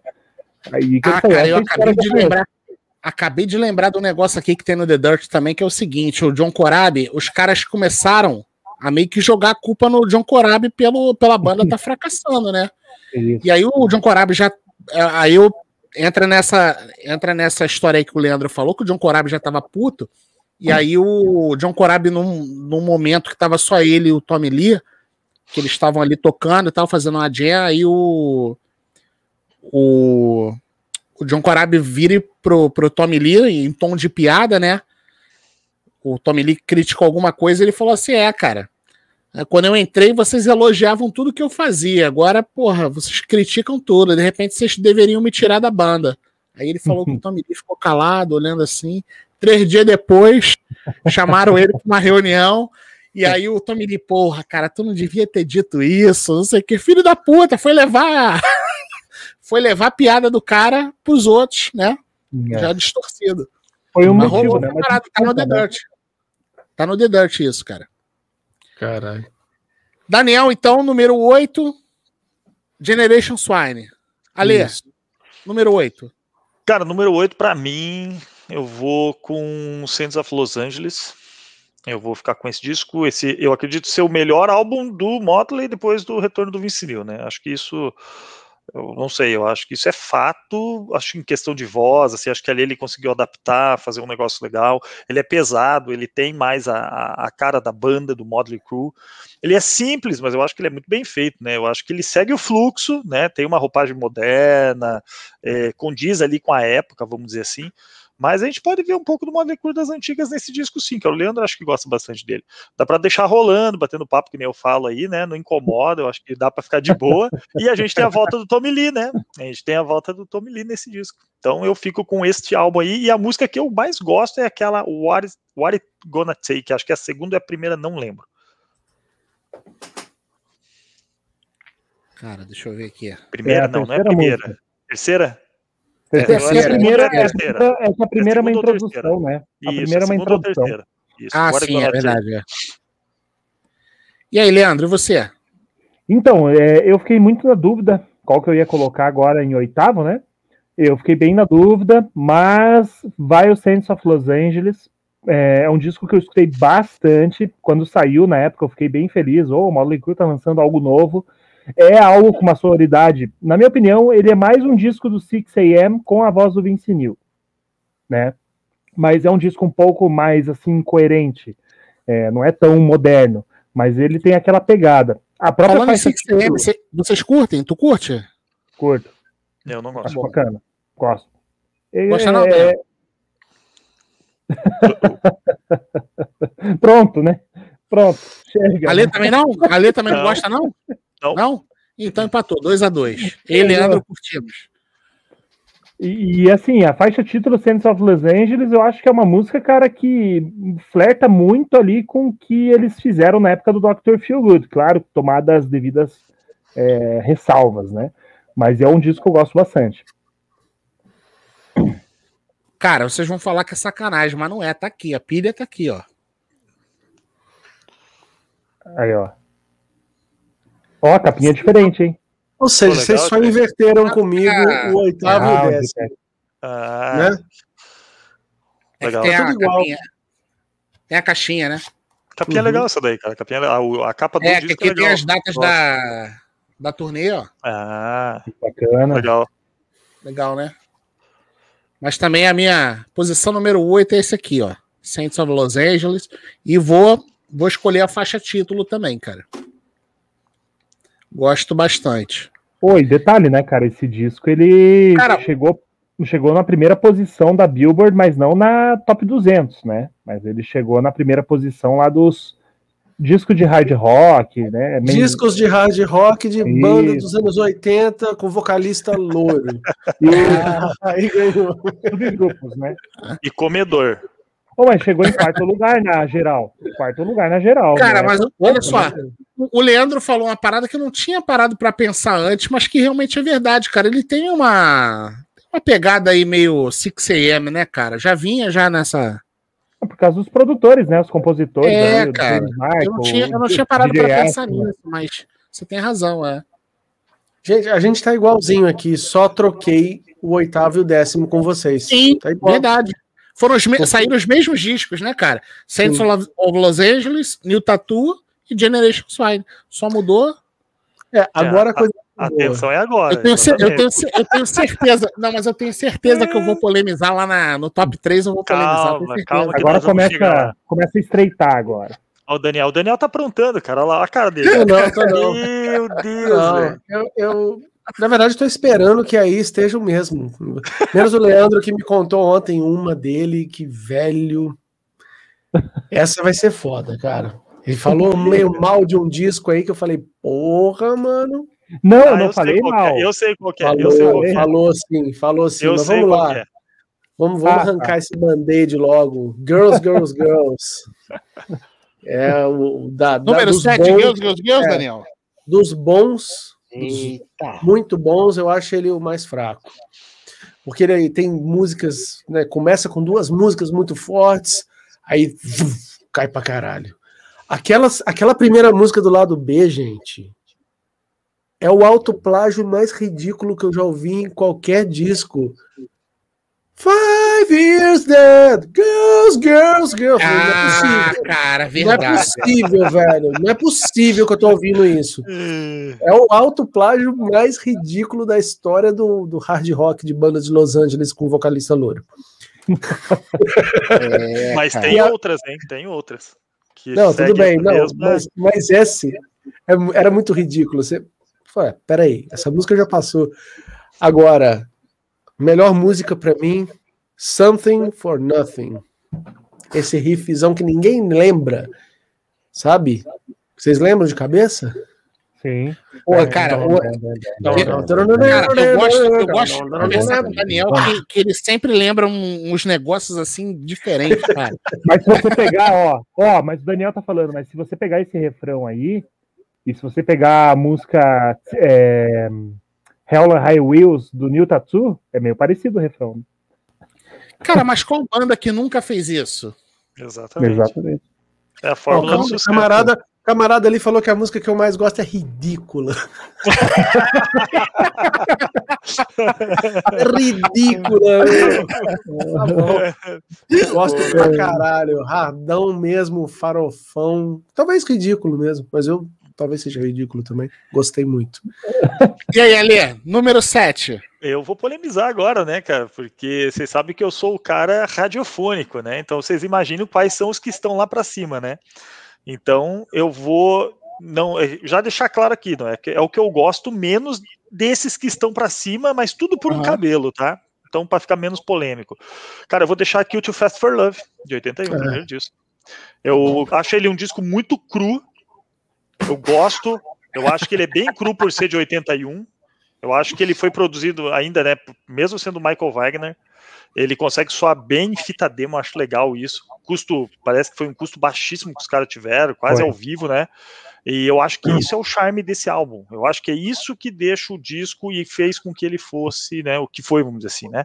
A banda soube mesclar, eu acho que o heavy metal, com aquela atitude mais punk no visual, assim, deu aquela trabalhadinha para ficar um pouquinho mais glam, né? E, cara, o que, que é Take Me Top? Take Me to the Top, né? Que até toca lá no The Dirt também. Cara, eu acho uma música tesão pra caralho, cara. Eu acho ela simples, mas é a minha faixa favorita, cara, junto com Piece of Reaction, cara. Acho que. E, e tem um detalhe do Too Fast for Love, é que ele foi. Primeiro ele foi lançado de forma independente, né? Isso. Depois ele foi. Depois eles jogaram pra gravadora. E daí, quando ele foi jogado pra gravadora, veio uma música a menos. Que eu não lembro qual delas agora. de É cabeça, que é a foi música que eu a menos. conheci, eu conheci com Pretty Boy Floyd. Que É é que foi aquela- lançado em single, né? É Foi Stick to Your Guns né? ou não? Não, é a outra. Toast, É, Toast of é? the Town. Ah, Toast Toast of the Town? Toast of the Town não tinha no meu vinil, por exemplo. Não sei se de vocês. Ah, é porque a, essa- essas duas são as músicas que eles lançaram primeiro no compacto, né? Ah, que era tá. Stick to Your Guns e Toast of the Town. Eu conheci no Pretty Boy Floyd. Eu falei, pô, que música legal. Olha, Motley Crue, não conheço. Né? Essa música eu não conheço. Era ela. E aí, Leandro? Número Vamos lá, 7. hein? Número 7, deixa eu ver aqui Ixi, lista. ó, eu já me polêmica, ó, perdi. polêmica. Tá, polêmica. o próximo vai vir o. Eu até tenho o CD. Que é o Too Fast for Love também. Ô, louco! Porra, não achava que era esse aí também, não. teu. É, esse Mas é aqui, tudo né, por um cara? cabelinho, hein? É, na verdade, meu irmão resumiu aí, a produção é mais crua, né? Mas, cara, tem hinos aqui, Piece of Your Action, Live Wire, que é uma música de Live 81, que se você pegar essa música desse jeito e tocar, cara, é praticamente parece uma música moderna, né? É uma, é uma música com uma pegada muito atual, é uma música que não envelhece, na minha opinião, a Live Wire, né? E tirando as outras, né? A gente tem aqui também a, uma, uma música que eu não gosto desse disco, é a própria Too Fast for Love. Eu não suporto essa música. Sério, cara? Eu não suporto. E a One with the Show, eu também eu acho ela meia, sei lá, meio esquisita, assim, me, me- não me traz bom sentimento quando eu escuto ela. Então talvez é um disco aí que eu deixo um pouco para trás, mas cara, só os hinos que tem nesse disco e fora a capa aí que é cópia, né, praticamente uma referência aos Stick Fingers do Rolling Stones e esse logo deles que é o mais bacana que eles já fizeram em toda discografia deles, que é um di- é uma logo diferente da outra, né? Que É. você tirou foto hoje, você estava parado no- hoje no sinaleiro e tinha um cara na tua frente com, esse, Tinha. com essa logo no, no Eu tirei e mandei pra da- todo mundo. Mandei nos grupos, mandei pra todo mundo. Falei, Cara, cara, que, olha aqui, que velho. louco, cara. Seria, seria a capa do Too Fast for Love o, o Stick Fingers do Hard Rock? Ah, com certeza. É, mas é referência mesmo, né? Eles admitem. Não, né? cara? Agora, polêmica, hein? Polêmica, hein? Ai, que vocês acham que, é? qual que vocês acham que vai ser a minha Eu vou- sétima? Fala, eu acho Daniel. que é fala. Shout at the Devil, você vai colocar aí. Ah, acho eu é acho qual? que é. Cara, eu não sei, mas eu vou de. Eu vou too fast. Eu acho que é too fast. E você, Leandro? Desculpa, cortou Qual que bem você na acha que hora. Você- Você acha que vai ser qual agora? Polêmica. Ah, eu acho que você vai colocar o. O Tree of Pain.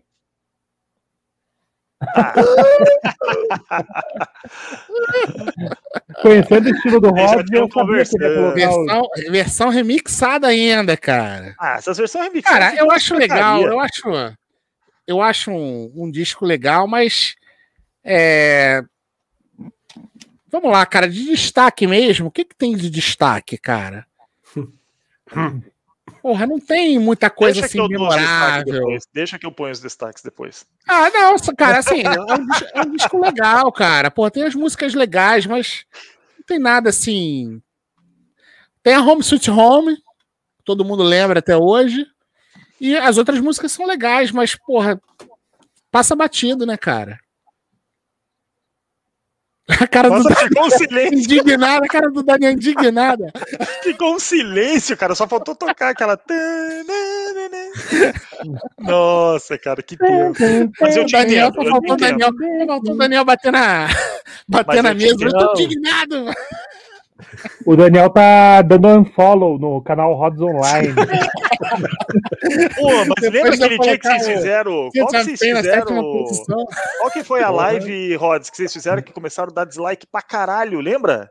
Foi Vocês mal do a. Nirvana. Foi a do. Foi do Halloween, cara? Não foi do Halloween. Não, não foi do Halloween. Megadeth. Foi do Não. Megadeth. Foi do Megadeth que eu cara, xinguei o cara. Um like. Falou um like mal do cara do Nirvana, né? É, a gente- é. Foi muito massa, cara. E quanto do- mais eles Aí falavam. o Chelsea mais falou mal do. Ramones, aí. Isso. É mesmo, começou até. Sério? Começou, é. Juro? Porra, Começaram cara. Mas fizeram de propósito. Depois, depois acho que a galera se arrependeu e tirou. Acho que a É. galera fez sacanagem. Deu... É, cara, os caras pararam a live pra ficar olhando os likes lá, cara. Não, mas agora eu acho que vai começar a ficar difícil, viu? É, tá É. começando a estreitar os clássicos, tá cada vez É. mais difícil, né? A gente Mas vai, pra vai mim ter já começou a ficar aqui. agora, Leandro. Pra mim, já nesse É. agora, no Tio Fest que eu coloquei, cara, foi que nem eu falei, foi tudo por um fiozinho mesmo. É questão aí de, de afinidade e gosto mesmo, né? Sabia Agora, que pra mim, do- pra mim é metade, metade? Cinco Ah. últimos, é, cinco primeiros, muito foda. Pra Bom. mim tem essa. É. Daniel, antes de, antes de você falar o, o- a sua sexta, sexta colo- colocação aí, é, Daniel, eu sei que não curte, né? Acho que não, acho que o Daniel falou da outra vez que não curte.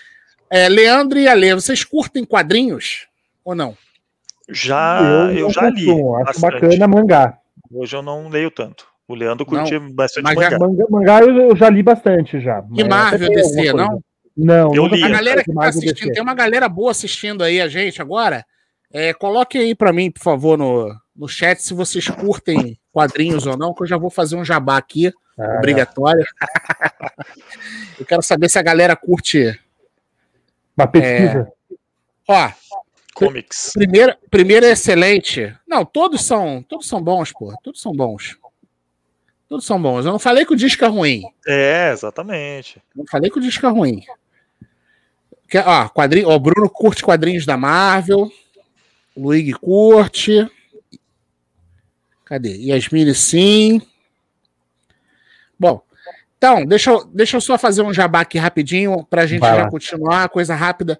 É o seguinte, eu estou com um projeto no Catarse de um livro que eu escrevi sobre o John Byrne, que é um que é um quadrinista que fez muito sucesso no- nos anos 80, foi muito foi um dos maiores nomes do- dos quadrinhos nos anos 80, trabalhou para Marvel, para DC Comics, para Dark Horse, para IDW, e ele foi um, um dos responsáveis, né, pela uma das melhores fases dos X-Men, do Quarteto Fantástico, da reformulação do Superman em 86 e muitos outros personagens que ele trabalhou, tanto na Marvel quanto na DC.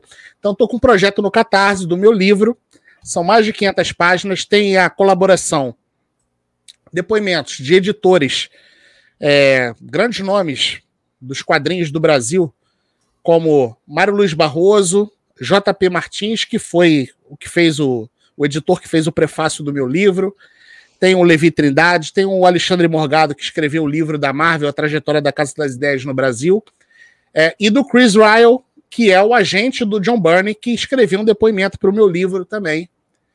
Então, eu estou com esse projeto no Catarse, financiamento coletivo. O livro, é a campanha é flexível, o livro vai sair de qualquer maneira, mesmo que não atinja a meta, o livro vai sair. Todas as pessoas que apoiarem irão receber o livro, ele vai ser impresso. Então, vou rolar o vídeo rapidinho aqui da campanha do Catarse. É um vídeo curtinho, rapidinho, só para a galera ver. Então, quem quiser é, ajudar, quem quiser apoiar, tá? Entra lá depois no Catarse. É, por um livro que eu escrevi aí com por maior carinho, cara, maior cuidado. Fiquei meses aí fazendo pesquisas, conversando com o Chris Ryle, que é o agente do John Byrne, né? Que é o braço direito dele, ligação direta. John Byrne, que ontem fez 71 anos. Então, cara, o livro tá prontinho, ele já tá sob revisão ortográfica, mas já tá pronto, tá todo diagramado. Eu fiz a eu fiz a, a concepção gráfica toda do, do livro, tá muito legal. São mais de 500 páginas. Então, quem quiser Uhum. ajudar depois, quem curte quadrinhos da Marvel, da DC, entra lá no Catarse depois, procura lá John Byrne, O Gênio Indomável é o nome do livro. Tá? Vou rolar o vídeo aí rapidinho. Daqui a pouco a gente volta aí com mais Motley Crew. Fala galera, beleza? Aqui é o Rodrigo do canal Comics More. Você conhece o John Byrne?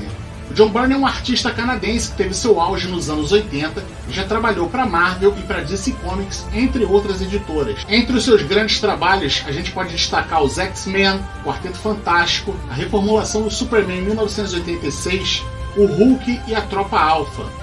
O John Byrne chegou a ser um dos artistas mais bem pagos da indústria dos quadrinhos e foi um dos gênios dos anos 80. Então, se você é fã do John Byrne ou se você não conhece o trabalho do John Byrne, se interessou e quer conhecer, apoia o nosso projeto da biografia definitiva do John Byrne, O Gênio Indomável. São mais de 500 páginas, uma infinidade de informações desse artista que aos 21 anos bateu na porta da Marvel da DC Comics, foi rejeitado e 10 anos depois se tornou um dos maiores artistas da indústria dos quadrinhos. Então vai lá e apoia John Byrne, o gênio indomável.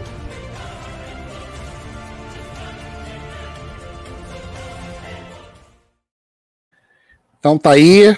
Recado tá dado. Quem curte quadrinhos, entra lá no Catarse depois, dá essa força aí, apoia lá o projeto John Byrne, o Gênio Indomável. Daniel, posição número 6. Hum, Dr. Feelgood. Que isso? E, é, opa. Que isso? Porra, Que total, isso? Total. Eu tô indignado. Ah, Eu nem vou me indignar, nem vou perder meu tempo. Rodrigo, você perdeu como dizer, o direito de se indignar. Perdeu o direito. Não é, meus amigos? Ele perdeu completamente esse, esse direito. Mas vamos lá. É, eu acho super estimado demais, porque a sonoridade é boa tal, mas eu não acho que, que tem as melhores músicas da banda. Tipo, se você começar a analisar música por música, embora eu tenha certeza que quando eu falar a minha música preferida, que o, o nosso amigo ali vai falar ridícula de novo, né? Mas assim, ó, as músicas que são muito famosas, né? Tipo, Kickstart My Heart, eu acho um, um plágio de Sweet pra caralho, cara. Tem música do Sweet igualzinha, sabe? É, a Same Old Situation é tipo See You in Your Dreams. A minha irmã falou isso hoje, que ela não conhecia, e ela viu no, no, no teaserzinho que você fez, né? Ela falou: caramba, é igual a música do Kiss. né? See you in your dreams tonight. É muito chupado, né? E assim, aquelas baladas, velho. Tipo, tem a música, a faixa título, que é foda demais, né? É um, um negócio de outro mundo, de, de boa. E a minha preferida, que é a nossa querida, como chama mesmo? She Goes Down. She goes down. Eu sabia que ele ia falar essa música. É, ela que mais, ela, ela é boa, né? do disco. Destoa do disco, né? Estopou, calbelzeira. Até a produção Muito dela bom. é diferente, né? A bateria é mais. Ela tem mais reverb, é diferente, né? Sim. Cara, e esse e o, e o Dr. Feelgood, né, cara? Ele teve assim uma produção absurda, né, cara? Os caras ficaram não sei quanto tempo pra, pra finalizar o disco, né, cara? Se esmeraram bastante, né? Sim. É, eu acho que o Dr. Feelgood, cara, ele é um divisor de águas em quesito de produção e sonoridade do que viria depois dele. Mas isso eu vou deixar pra falar lá quando eu falar dele, né? Nossa, vai demorar tanto assim. Boa. Vai. Aí, ó, aí, Daniel, ó, reverendo tá indignado também, ó. Sexto lá. lugar. sexto lugar. Total. Mas isso que é legal, né, cara?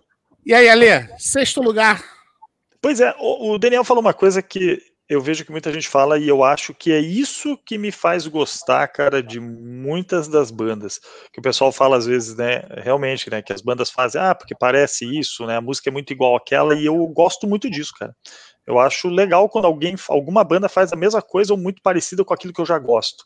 Então, é mais uma música pra eu curtir, eu gosto, acho legal. eu acho muito massa. Agora sim o Daniel vai ficar puto comigo, Daniel. É, bom, Shout of the Devil, sexto lugar. Sexto lugar. Por um fio de cabelo, de novo. Também por um fio de cabelo. Lembrem-se que eu sou o cara radiofônico, já se ligaram. Então, assim, eu acho que ele é um dos principais álbuns de metal da história, para mim. É um dos melhores, é um dos principais. Ali já tá tendo um pouquinho, né, daquela veia do que, viria a ser depois, mas eu acho que é um dos principais álbuns de metal que tem. É, é muito legal a gente ver uma banda o auge lá, lá dos anos 80, que, que eu falo sempre assim, que se rendeu ao comercial, que lançou disco, discos fantásticos, vamos dizer assim, porém bem mais radi- radiofônicos e acessíveis, mas que fizeram assim esse som pesado, né, cara? Eu acho legal isso. Então eu vou deixar aqui Shout the Devil, cara. É, infelizmente o pessoal pode me chutar e falar o que quiser, mas é o disco que vai entrar aqui, mas um fiozinho de cabelo. E a música eu acho que não tem, cara. Shout of the Devil é, é hino. Não só ela, né? É, mas é que como a gente tem que escolher um, Bastards, né? um eu vou escolher Shout of the Devil. É a música do Olha só. Antes do, antes do Leandro. Antes do Leandro falar qual é a sexta posição ali, pra- na opinião dele, o Games and Rock and Roll tá perguntando se é verdade que Kiss significa cavaleiros a serviço de Satanás. Uma mulher da igreja que me disse isso. Sei que Com não tem nada a ver com certeza. Crue. Cara, na, na verdade não é. Não é porque a tradução é Knights and Satan Service. Ah, né? ô, Na verdade, não é, cara. Na verdade, significa é, é Kids in Saturn Service, tá? Não é, não é Cavaleiros, é Kids in verdade. Saturn Service. Kids Ah, E, aqueles, é. e aqueles dois S é suástica nazista, né? É da eles KKS lá. né? desmembraram. Tá? Fala pra ela que ela tá equivocada, não é Cavaleiros a serviço de Satã, né? Knights in Saturn Service, não é. Significa, na verdade, Kids in Saturn Service, tá? Fala pra ela que ela tá equivocada, tá? É Kids. Fala que ela errou, não é Knights, é Kids. Fala que é mais moderno, né? Knights é coisa do passado. É. E aí, e aí Leandro? Sexta posição. É, o, a- aquela coletânea, Decade of Decadence, a gente colocou ela ou só deixou ela de fora? Colocamos, colocamos. Colocamos. Ela vai entrar. Na verdade, mais uma vez, explicar pra galera aí que a gente colocou o Decade of Decadence porque tem cinco faixas inéditas. Então a gente está considerando como um EP, né? Isso. Então, E ele entra agora na minha sexta posição.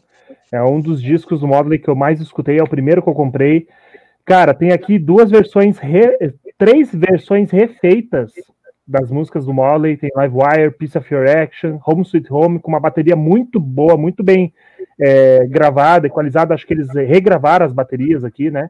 É, a gente tem músicas novas aqui, que é a Teaser, tem a Rock and Roll Junkie, que entrou num filme que eu não lembro qual é, acho que é essa que entrou num filme, né?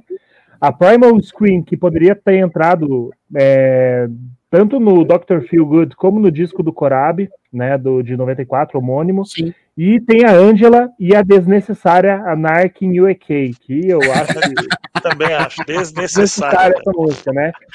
Mas é um, é um disco bacana, e, cara, e se você for ver, cara, no encarte dele tem várias frases do Motley Crue, várias, é, várias polêmicas que eles falavam na época. Então é um disco que não basta só você escutar, você tem que ter esse disco fisicamente, vale muito a pena. Lembrando que, porra, é uma puta coletânea, né, cara? Só que a gente tá considerando só as músicas inéditas, né? Aliás, a minha sexta colocação vai também para Decade of Decadence. Então está aí também. É, concordo com o Leandro, cara. Anar Anarchy in the UK, desnecessária também. Eu adoro, adoro as faixas Primal Scream e Angela, mas para escolher uma só, Primal Scream também. Que musicazinha foda, né, cara? Poderia conforme o Leandro já falou, poderia entrar tanto no álbum do Corab quanto no Dr. Feelgood, ia cair bem, encaixar bem em qualquer um dos dois discos. Quinta posição, Daniel. Agora é só o filé, né, Daniel? Agora é filé. Agora vamos lá. Cadê minha lista? Sumiu. É... Ah, Peraí, peraí, peraí, peraí, peraí, peraí. Não, tá Tá aqui, tá querendo aqui. esconder a lista. Ó, Rafael, Você, você é breve. Você é breve. O meu quinto é Shout at the Devil e olha, a música é Too Young to Fall in Love. Polêmica. Assim, polêmica. ó, eu não acho que seja tão polêmico, por quê? Não sei, deixa eu ver aqui. Peraí, peraí, eu- né? vou- então Polêmica. na minha colocação. Assim, ahn, Eu acho, que, Eu eu acho- que o Daniel vai polemizar mais que eu. Achei que eu ia polemizar, mas acho que o Daniel vai eu polemizar acho, mais que eu acho que o lado B desse disco é muito superestimado. Assim, não tem tantas músicas maravilhosas no lado B. Não tem, eu- pelo menos pra mim, sabe? E a versão dos Beatles ali, aquele instrumental esquisito do Mick Mars, a introdução, tudo isso não é cinco estrelas pra caralho pra mim, sabe? Eu acho que deixa a desejar. E é isso, meus amigos. Comparado aos outros, que, cara, os quatro primeiros meus aqui, eu não mudo de posição de jeito nenhum, entendeu? Então, se você não concorda comigo que o the Devil é o quinto, eu também não concordo com os seus quatro primeiros, porque Muito bom. Isso aí. É, cara, mas aqui, ó, a, a gente tem que deixar claro pra galera, mais uma vez, é a nossa opinião, cara. Ninguém é obrigado a concordar, é a nossa opinião. E, e nem entre nós quatro a- as opiniões não são iguais, né? Uhum. Só não pode xingar a gente, cara. Você pode não concordar à vontade, só não pode xingar. Se xingar, eu xingo de É. volta e mando pro. Enfim. Cancela, cancela. Né? Fala, Lê. Bom, eu vou quase, quase, cara. A gente, se você for ver, tá quase. O meu quinto agora eu vou colocar esse camarada aqui. O, o Decade. Por quê? Mas ele entrou agora só por ele ser uma coletânea mesmo, cara. É, eu ia querer falar dele de qualquer jeito. E como ele foi a entrada, até eu, por mim, eu deixava ele lá em primeirão, cara. Pelo fato de ter sido a primeira, né, o primeiro CD que eu escutei e tudo.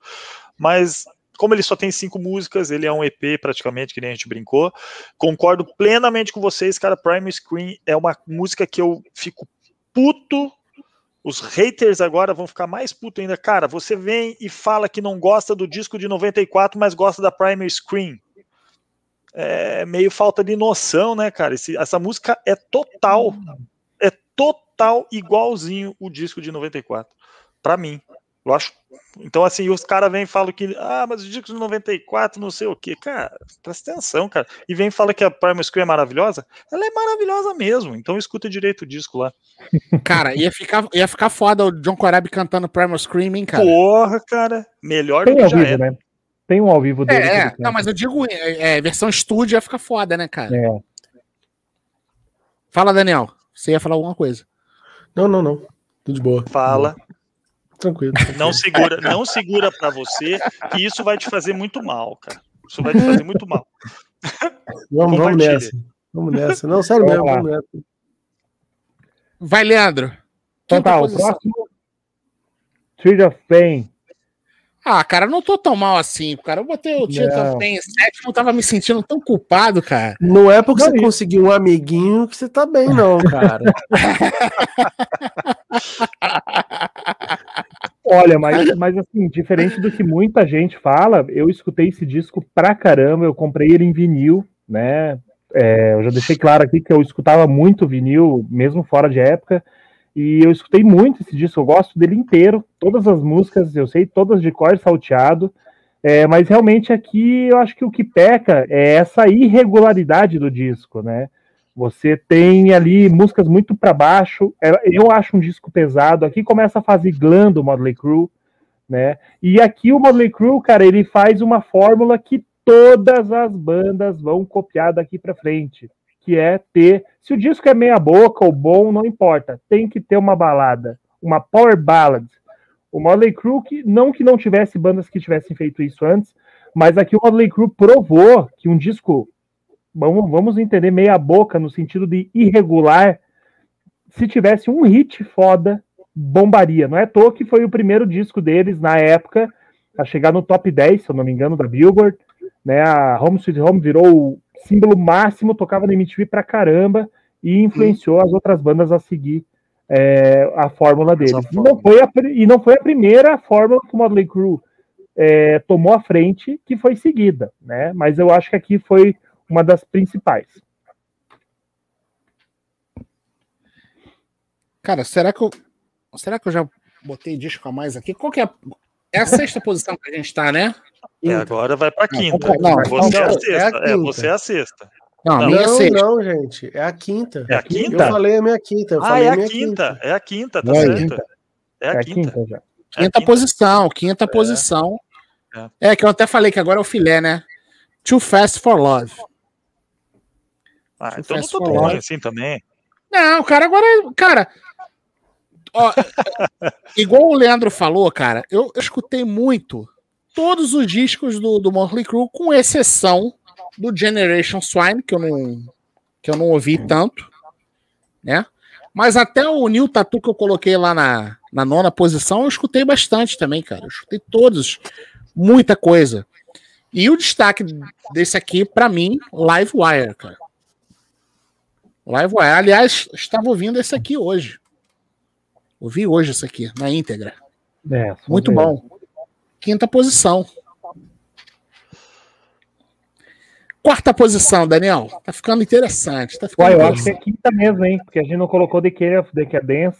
Acho que quinta. Não, a gente é, colocou. Não, gente eu tô, colocou. eu tô com a minha lista aqui, tá direitinho. É, Não, é, é isso mesmo, é quinta posição. É, tem mais Então tá. quatro aqui, é isso mesmo. É quinta posição, é. É, eu tenho Então, mais beleza. quatro aqui também. É que eu tinha ficado na, na dúvida, mas esse é quarta posição agora. Quarta posição, Motley Crue 94. Ó, E apesar daquela entrada fenomenal, né? Aquilo era muito engraçado quando você ia na loja, deixa eu ouvir. Olha como começa o disco, né, cara? É, é muito. Power to the Não, music. aquele comecinho mesmo. Tens, né, né, Aquela virada de bateria, meu, esquece, né? E tem uma, uma curiosidade que o Motley Crue sempre tocou um tom abaixo, né? O instrumento é to todas as cordas afinadas um tom abaixo, né? Duas casinhas para trás, é em ré.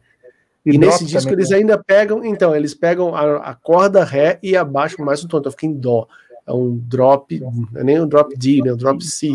É, é bizarro, é muito grave, muito pesado vocalista maravilhoso. Na época tinha um pouco essa preocupação de achar assim que era mais uma banda que estava saindo do hard rock, abandonando o barco. Tinha isso, tá?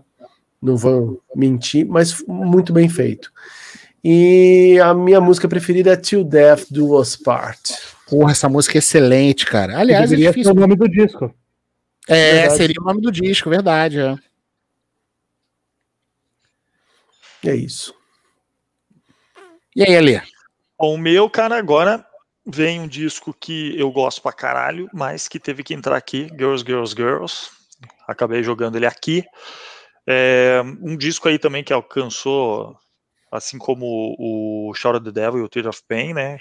Quádruplo de platina, né, cara? Vendeu pra caralho. Ficou número dois nas paradas. Então, assim, você vê que o sucesso, né, cara? Você não esperava nada assim. Aqui a banda já tava naquela fase deplorável. Então, quem assistiu lá também o The Dirt ou acompanha a banda tem, é, sabe como foi. Então, eles estavam tudo já fudido, precisando se ajeitar.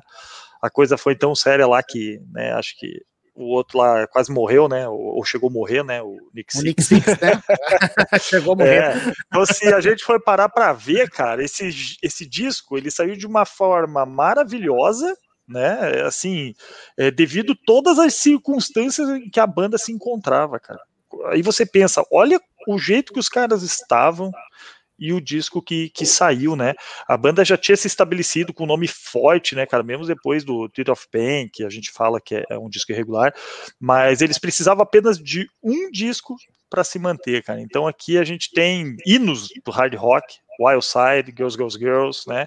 É um disco que se não tivesse essas duas faixas fantásticas, talvez não teria tido tanto sucesso, na minha opinião. Eu gosto do disco no geral, mas essas duas músicas eu acho que é o que realmente pô, dão aquele boom pro, pro álbum. Boa. E você, Leandro? Quarta posição. O próximo, o próximo é o que eu não tenho, é o disco mais heavy metal deles. Na verdade, é um disco de heavy metal, né? Shout of the Devil. É um disco que marcou mesmo a, a banda. É o clássico absoluto deles, mesmo eu colocando eles ali. Agora eu esqueci a sequência, é quarto ou quinto? Do. É, é, ah, que a gente tá aqui? É. Quarta, quarta posição. É quarta. quarta posição. Quarto. Então, mesmo, mesmo não. Mesmo colocando ele em quarta posição, é o clássico absoluto do Motley Crue. Tem os maiores hits. É, é, é, é, adorado tanto pelos fãs de heavy metal mais radicais, como o pessoal do glam, como o pessoal do, do pop em geral, né? É, é um disco que marcou a época, trouxe aquele visual deles é, meio querendo trazer a, o, aquela parada mais assim é contra a cultura, né? Pentagrama, a galera que é, é, sodomizava as mulheres e não sei o que, nos clipes ali mostravam, né? É uma parada totalmente absurda, claro que é para radicalizar mesmo, mas eu acho que trouxe o Motley Crue na melhor forma, mas para mim ele entra em quarto lugar porque é um disco de heavy metal. e eu prefiro outros que não são de heavy metal, tanto de heavy metal assim. Minha quarta posição vai para Girls, Girls, Girls.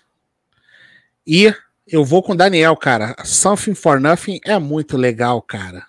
É muito foda. Estava aguardando a minha hora de falar que essa música é muito maneira. falar, não, né? É, não é minha preferida. Só te falo uma coisa, ela é ridícula. Ela é ridícula. É, ridícula. ridícula cara, na verdade, é. esse, esse disco aqui, cara, eles, eles não gostam muito, né? Eles falam que foi, foi feito meio nas coxas, né, cara? Mas, uhum. porra, Wild Side, Girls, Girls, Girls, porra, são clássicos, né, cara? São músicas Sim. fodas, né, cara? E eu gosto pra caralho de Nona também. Pronto, falei, foda-se. Mas o disco em geral, né, cara? Ele é um disco muito bom, cara. Não tem música ruim. Eu, para mim, não tem música ruim, não, cara. Mas acabou saindo aí mais dois clássicos também. Três, né? Vamos dizer assim. Porque Agora, eu falei ali duas, mas. Eu tenho que destacar uma, né? Vou, vou destacar. Eu gosto pra caralho de Wild Side, mas eu vou destacar Girls, Girls, Girls. Beleza. Só por causa do clipe, aquele clipe safado. Agora, agora é o pódio, agora é o pódio. Agora pode. Né? Eu vou de Too Fast for Love. E eu não entendo como ele esteve tão baixo por aí. Ah, Porque, assim, cara, gente... mas assim, é, não, não, o fato dele não estar dele não estar lá em cima quer dizer que seja um disco ruim, cara. É. Tá bom. Não, tudo bem, tudo bem. Mas vamos lá. O Nick Six é o compositor mais o meu, ó, e na, relevante e, e, olha, banda, eu, né? eu, não coloquei ele nem tão baixo. Eu coloquei ele na quinta posição. Não, é, é baixo. Quinta é baixo. é, é que é o seguinte, gente. Eu, eu acho, tá? É, é uma opinião também. Cara, o Nick Six é, são as melhores músicas, talvez, dele. Sabe? Ele tava com fome ali de, de vencer na vida, entendeu? Ele tava realmente com sangue nos olhos. E a produção não é tão boa, né? É aquela coisa crua, mas tem seu charme, justamente por isso. O peso da guitarra talvez seja um, Talvez seja a guitarra mais pesada, velho, de todos os discos, pensa bem. Talvez o de 94 é foda também, né? Mas lembrem da guitarra desse disco como é crua, cara. Como é. É. Animal, eu acho que eu assim. acho que o 94 é mais pesado, mas esse é, esse é, é cru. É, esse é, é. é um negócio esquisito. Eu gosto demais de praticamente todas. Eu acho que a, sei lá, a última música é meio, meio paia mesmo, como disse o Leandro. E a, a, a música título também não acho grandes coisas, assim, não. Tá? São as duas músicas que eu gosto menos. E a minha preferida é Take Me to the Top. Nossa, muito maravilhosa, cara. Essa, Aquele riffzinho, tem um riffzinho ali de como. Nossa, sim, cara, o que, que é aquilo ali, cara? Musicaço. Muito bom, muito bom. Isso aí. É, eu, o reverendo gostou. A Girls, Girls, Girls, clipe safado. Aliás, olha só, lembrei aqui, ó, vi o comentário da, da Clarinha aqui, lembrei. Eu e Clarinha entrevistamos o Edu Falaschi é, na última segunda-feira. E quem não assistiu, depois assista, que foi um papo muito legal. A gente falou bastante sobre o Vera Cruz, falamos, falamos sobre técnicas vocais, como o Edu cuida da voz e, e outros assuntos mais. Então, confiram lá é, depois Edu Falasca aqui no Rods Online. Precisa e aí, Ale? Bom, cara, eu vou ah, só complementando o que o Daniel falou, concordo plenamente com ele. Eu acho que é, eu acho que o disco. Eu, eu, falo dois discos que eu acho que a banda tava com tesão realmente de fazer, cara. Um deles é o Too Fast for Love, eu acho que até por ser o primeiro, que nem você falou, eles estavam com sangue nos olhos mesmo. Verdade. Realmente. E o outro ainda eu vou falar. Mas assim, é, realmente é um descasso. É fantástico, e que nem a gente falou, é tudo por pouquinho, galera. Então, Segurem aí. Bom, aqui, cara, aí entra para mim o o Treat of Pain, né? Eu acho que é fantástico, cara. Aqui fica fácil para eu falar, porque eu acho, eu gosto, eu particularmente acho ele sensacional. Mesmo, cara, com uma produção bem mais abafada, fraca, eu acho que o Tom Herman, né, que também produziu o Shout of the Devil e o Girls, Girls, Girls, é até engraçado que são três discos meio. O Leandro acha meio parecido os três, em termos de produção, eu já acho um diferente do outro. É, eu acho que deveria ser meio padrão e eu acho que ele fez, sei lá, é, geralmente o produtor ele vem e deixa a cara dele, eu acho que o Tom Herman não, não, não deixou muito a cara dele não. Aqui eu acho que eles já estão preparando o público, cara, para a próxima fase da banda, eu acho que The of Pain foi o que trouxe, assim, né, mesclou o peso dos álbuns anteriores aí com o que a gente veio encontrar aí para frente, é aquele hard glove festeiro que viria virar uma referência da banda, que você vê nas faixas aí, aqui nesse disco você vê em Smoking Boys Room, né, e Keep Your Eye on the Money, né, cara, eu acho que essas duas músicas, elas meio que destoam do disco, se você for para pensar. Aquelas são mais festeirinha e o disco ele já é mais um pouco mais sério. Agora, minha faixa favorita, Loader Than Hell, cara, eu acho ela pesadona pra caralho, ela é cadenciada é. como um disco no todo, assim, eu acho ele muito cadenciadão, por isso que eu falo que aquelas outras duas músicas acabaram meio que desandando, assim, desandando, digo assim, destoou do disco todo, mas a Loader Than Hell, cara, fodida pra caralho. Não, não é Boa Loader Than Hell do Manowar, galera. Não, e tem um outro detalhe, essa música se chamaria Hotter Than Hell. É verdade. Tem a demo, né?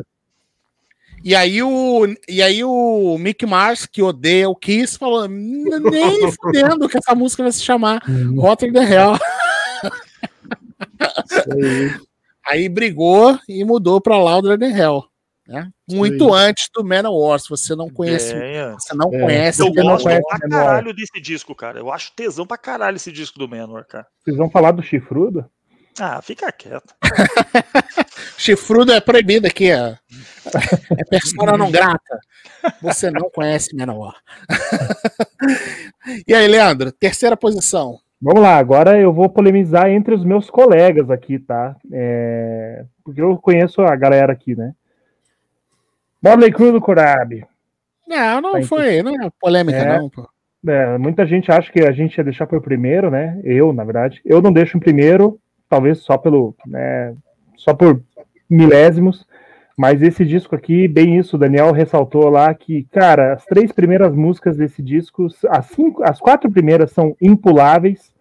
É, aquele riff de, bater, de guitarra, seguida com aquela bateria limpa, com corpo, a voz rasgada do, do, do Corabi. John Corabi, é absurdo. Entra aquele baixo do Nick Six, é um baixo. Aqui você consegue escutar o baixo do Motley Crue, que geralmente nos outros álbuns você não escuta com muita clareza, né? Aqui você Uhum. sente falta do baixo. E uma coisa engraçada que eu acho que as músicas do lado B, né? é, digamos, da, da, quinta, da sexta música para trás, ela começa a ficar mais próxima do que foi feito no Dr. Feel Good, mas né, com algumas ressalvas, mas ela começa a ficar mais parecido com o Motley Crue do Dr. Feel Good. É, cara. Qual que, qual que é a melhor música, Leandro? A, me- a melhor música é a primeira, né? Power to the Music. Power to the Music. É a foda mesmo. Cara, sabe, sabe uma parada assim que eu tô reparando aqui? Eu acho que o nosso top 5, eu acho que é todo diferente. É.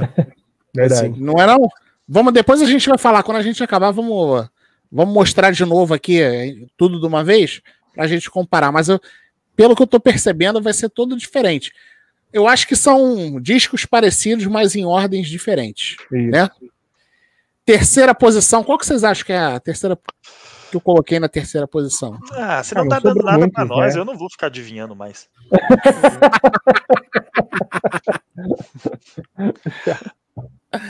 Aí, ó. Shout at the Devil. Cara, eu gosto pra cacete desse disco, mas gosto mais dos outros dois, né? Então, vou botar ele em terceiro, né? Mas é bom pra cacete, né, cara? E eu acho, eu acho que eu acho que ele tem uma produção melhor do que o do que o álbum de estreia, né? E tem a faixa a faixa título que é uma porrada na cara, né? Uhum. Terceira posição, at the Devil. Foda, foda. E agora, Daniel? Segunda posição. Agora- Agora, agora você não tem pra onde fugir, você não tem mais pra onde fugir. Então, é, eu não vi, te- teve alguém que comentou assim, eu não sei que tom que foi, mas. Não, que o cara falou assim, ó.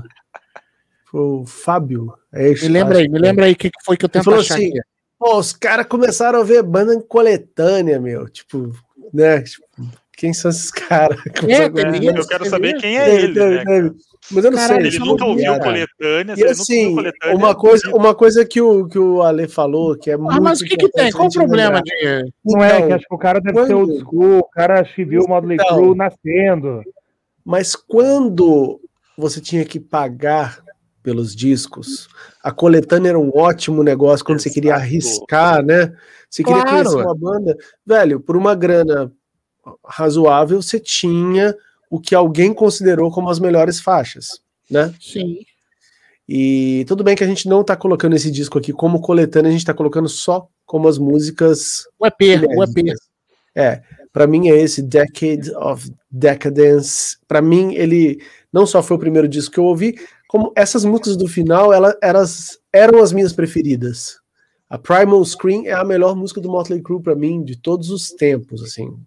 É Mesmo. muito sua cara isso, Daniel.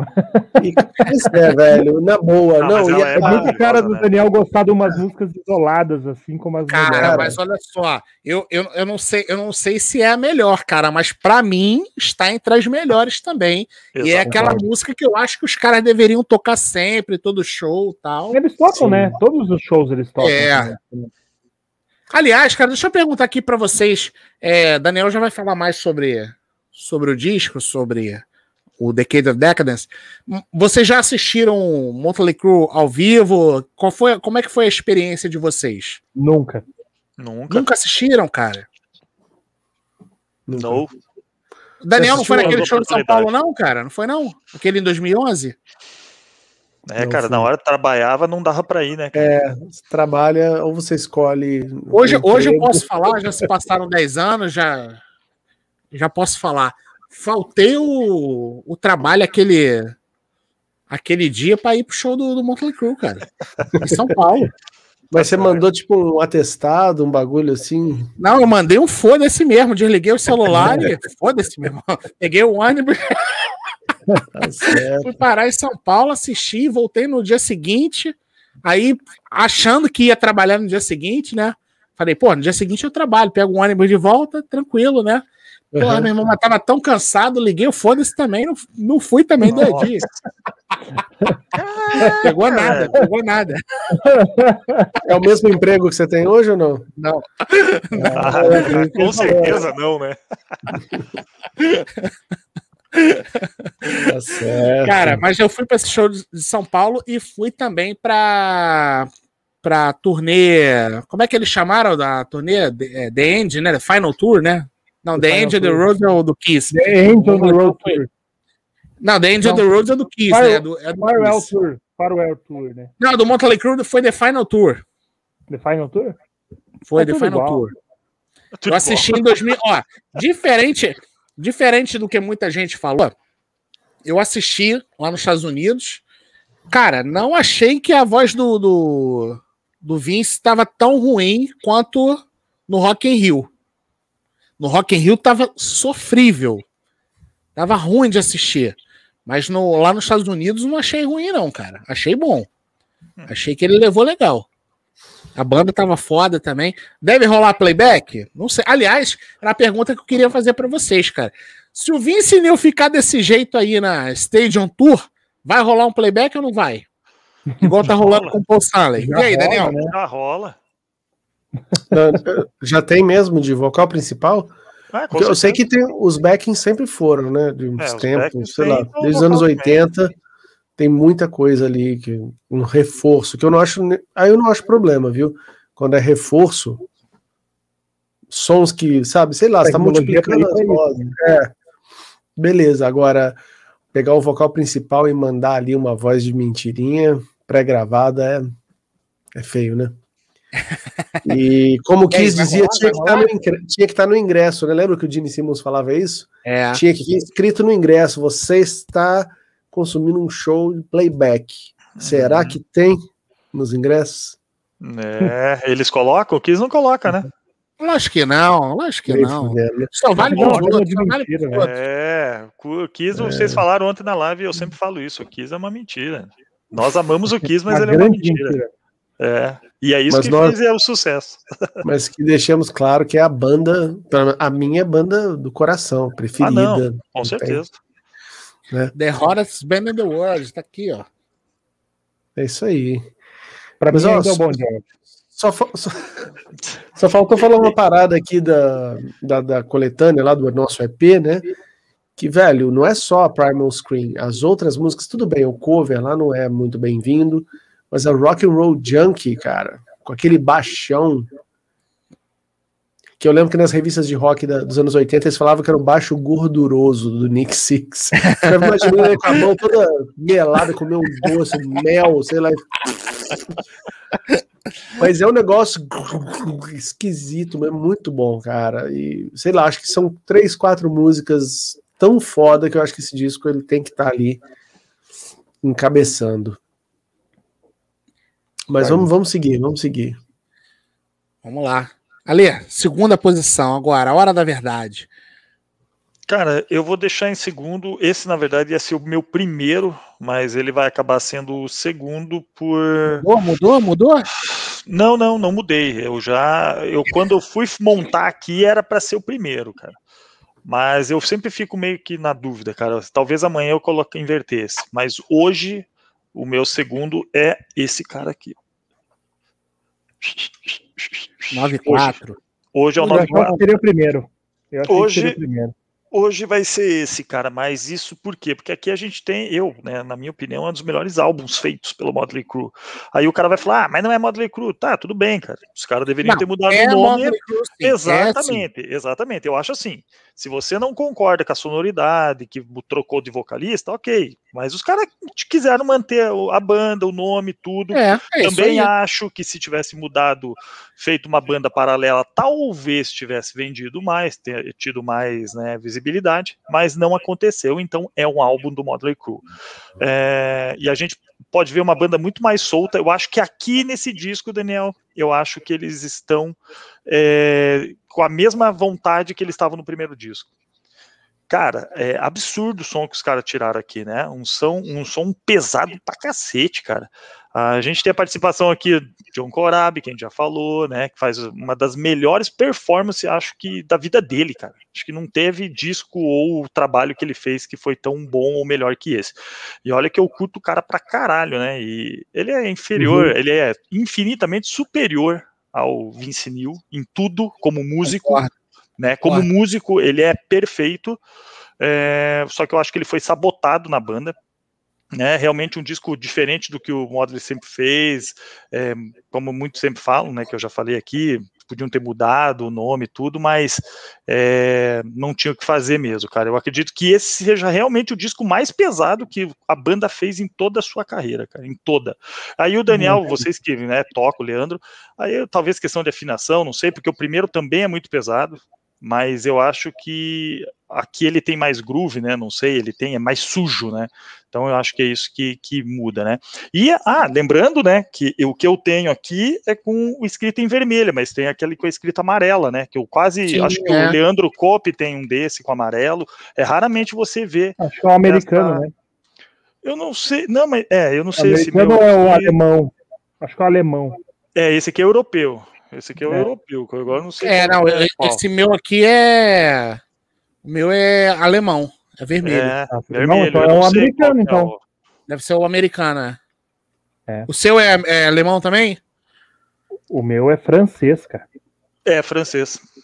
É francês, é mas ele é. Não, alemão. Esse é alemão. Não, alemão, Não é alemão, alemão, alemão. É, eu acho que o americano Cara, é amarelo. Eu tô muito aquela criança pobre, né, cara? Que os amigos tudo mostrando. Nada. Mas você falou que vendeu quase tudo. O Daniel é né? muito engraçado, cara. falou que se desfez de tudo. É, Não, não, na verdade, eu não me desfiz, não. Primeiro que eu tenho esse Nacional Furreca e, e tá encaixotado, velho. Depois que eu, eu tive que me mudar de apartamento, porque eu ia ter filho, eu, eu- eu- como é que eu posso dizer? Eu imaginei que ia ter um e vieram dois, sabe? Aquela coisa. Cara, fudeu tudo aí, tive que me mudar para um apartamento maior e nunca tirei uma- algumas coisas de caixa. CDs e LPs estão lá, cara. Tipo, no quartinho de bagunça, lá com um monte de coisa de brinquedo em cima. É isso, assim. Mas eu nunca fui um colecionador também, purista. Como tá é fácil de isso que ouvir, faz, né? é. Mas eu gosto também de ter, lógico. E esse aí eu nunca me desfiz, nunca me desfaria desse CD. Mas eu tenho o Nacional. Vocês não têm o Nacional? Da, Não. de época? Eu comprei esse Cara, mas daí eu comprei. saiu. Ô, já Daniel, fui. mas esse aqui eu comprei quando saiu no Carrefour. Todo mundo só comprava na porra do Carrefour, cara. Comprei Na no França, Carrefour. Na França. Comprei no Carrefour aham. e está autografado pelo John Corabi, ó. Olha. Ah, esse é ninja, hein? muito bom. Muito Aliás, bom. eu peguei dois autógrafos do John Corabi, peguei Que na época No- já no- estava no trabalhando no Carrefour. que na época, na época ele já era atendente do Carrefour. Aí, ó. Que massa, hein, velho? Porra. Ah, e teve, a- e teve a versão desse daqui que saiu remasterizada, né? Que daí tem a, o EP, o Quaternary, saiu lá, que tem aquelas. Ah, tá, não. É, não, esse, é, eu- esse aqui é o EP, ó. É o quaternário. Cara, esse esse. EP, esse EP ainda bem que não entrou na lista, hein? É, cara. Mas é bem, tem música que as- todos eles eu acho que tem alguma coisa Encaixe como se fosse legal, esse, cara. então, Daniel. Como- se fosse esse, porque ele saiu junto depois na versão reme- É. remasterizada. Todos eles têm alguma coisinha legal. Ah, e só para finalizar ali, né, cara? Só que eu falei lá já no começo, que eu acho que a Primal Screen ela entraria para mim fácil nesse álbum, mais nesse do que no Dr. Feelgood, eu acho. porque eu acho que ela tem mais essa cara aqui. E Bob Rock aqui destruiu, né, cara? Eu acho que o cara também foi o. detonou. Assim, a sonoridade é engraçado, eu falo pro Leandro isso. Cara, você escuta esse disco. Pega esse disco aqui, escuta ele e depois pega o Subilman Reis do Skid Row para escutar. É a mesma coisa. É o mesmo jeitão de disco. Mas Bob é Rock muito é estranho que a gente não tenha o mesmo carinho, né? E não teve o mesmo impacto. Exatamente. Subhuman, é. Mas eu tenho, eu gosto muito do Subhuman Reis, cara, aprendi a escutar ele muito depois, isso muito por causa desse disco aqui. Não, eu Dog acho que Dog eles estão muito Warren, próximos. Dog Dog do Warren. Lembra, né? Exatamente. É um pouco mais hard, né? Mas lembra. É, mas, mas quem produziu esse? O Dog Dog não lembro. O Dog é o Michael Wagner. É Michael Wagner? Michael Wagner. Uhum. É. Mas assim, cara, esse disco, eu, para mim, cara, são foram três discos que tem o mesmo jeitão, com o mesmo. Load. É, Load então, o Load, exatamente. É o, esse Motley Crue, o Subhuman Race e o Load, cara. E é tudo Bob Rock. Não, o Subhuman Race é, é, bem legal também, mas será que a galera não tava com uma expectativa muito alta? De repente estava jogando na conta do Slave to the Grind, cara? Sim, será que, não, será que não foi isso que. Não, eu acho, para mim, ele tem um gostinho de. daquilo que eu falei, do abandono do hard rock. Eu achei. É porque ele saiu em 96 também, né, cara? 5, né? Final de 95. 95, é alguma coisa assim, é. Cara, era muito feio isso pra gente que tava descobrindo o estilo mesmo, né? Uhum. Porque demorava para descobrir, né? A galera hoje acha, pô, como assim? O cara começou a ouvir, comecei a ouvir esse tipo de som em 91, por aí, 92. Começou com coletânea. Começou com coletânea. Mas, velho, demorava porque não tinha dinheiro para comprar tudo. Você ficava emprestava, é, cara, né? Escolher. Gravava, é, então demorava muito pra gente conhecer. Então eu ainda tava descobrindo muita coisa e as bandas é, que sobraram, as que não acabaram, estavam lançando esses discos como se tivessem vergonha do que tinham feito antes. Para mim, é sempre soava isso. Falava, pô, olha o Skid Row fazendo um negócio meio. Pô, tem passagens ali que são meio, sei lá, Pearl Jam, Nirvana. Mas sabe? olha, cara, tem muitas coisas também que são imposições, principalmente naquela época, né? Hoje em dia, não, acho que não rola mais isso, até porque. Hoje em dia tá todo mundo fazendo cara. em casa, tudo, tudo independente. Mas naquela época, o Daniel, tinha muita imposição de gravadora. O, o Doug Aldridge, a gente fez um. Eu e o Chelsea fizemos aí um papo com o Doug Aldridge também. E ele fala que na época lá do, do House of Lords, que a gravadora falou para eles: ó, cara, vocês é, têm que fazer um som nessa linha aqui. Senão, não vai é, rolar. Foi tudo imposto mesmo, né? Desde e a aí ele falou, cara, que eles gravaram. Eu já, eu já não lembro nem mais qual foi o disco, mas eles gravaram mas ele falou, cara, ali não era a gente, cara. A gente gravou porque a gravadora falou pra gente fazer um som naquela linha, mas não era o que a gente queria fazer. Tanto que não deu certo. Mas o Skid Row não chegou logo depois com um disco assim também, entendeu? Se fosse uma coisa, os caras estavam doidos para continuar naquele estilo lá, e aí tiveram que fazer uma concessão pra gra gravadora, sairia um disco depois, mesmo que fosse com outro vocalista, com o estilo que eles estavam fazendo antes. E não, e foi um negócio que foi cada vez mais longe, né? Só voltou nos EPs lá. É, muita é, gente critica o Sebastião Eu nem ouvi, Bar, né? cara, né? nem ouvi. Um dos EPs, né? Não. Um só que eu gosto. Só tem um que eu gosto, que é um não ouvi, não ouvi. Eu, eu, acho que os dois são bacanas, é, cara. É, eu acho que um é mais fraquinho. Eu achei é. um mais fraquinho. Eu não lembro qual que é o primeiro, qual que é o segundo lá, mas tem um que eu acho mais fraquinho. O primeiro é, é não sei que, Rebellion, né? Como é que é o nome do. É United Rebellion, alguma coisa assim? Não ouvi, cara, tem que procurar. É, escute, cara, que vale a pena, viu? Para quem, para quem esqueceu do Skid Row aí, cara, é interessante, né, Daniel? É. Vale a pena. É, Night War Rebellion, capítulo 1, e, e, Rise of the Nation Army, capítulo 2. Vou procurar Escutem ouvir. Que porrada. Parece Slave to the Grind. É, parece mesmo. Então, quem tá no, no número 2 agora? É o. Léo, Léo, Léo, Léo. Posição número 2. Posição número 2, galera. Vice-campeão. Esse aqui escutei muito, muito, muito.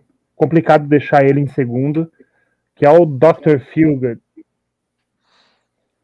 Porque, cara, é um disco que é um dos primeiros que eu escutei deles, é o primeiro deles que eu comprei em vinil. Escutei pra caramba, acho que foi o quinto vinil que eu comprei na minha vida. É, o disco aqui tem participação com um monte de gente fazendo backing vocal. Inclusive é, a galera Steven, do Skid Row. Skid Row, Steven Tyler, é, Joey Perry, tem mais uma galera aqui que eu não lembro também, mas, cara, só nego foda. Aqui, vamos só voltar aquilo que eu falei que eu ia deixar para comentar quando chegasse no disco. E, me corrijam se eu estou errado, se vocês tiverem outras referências, quiserem me pontuar, isso eu sempre quis procurar saber. Mas eu acho que essa parada de groove metal que a gente foi escutar nos anos 90, Pantera, todo mundo copiou, o próprio Modley lançou no, no homônimo deles.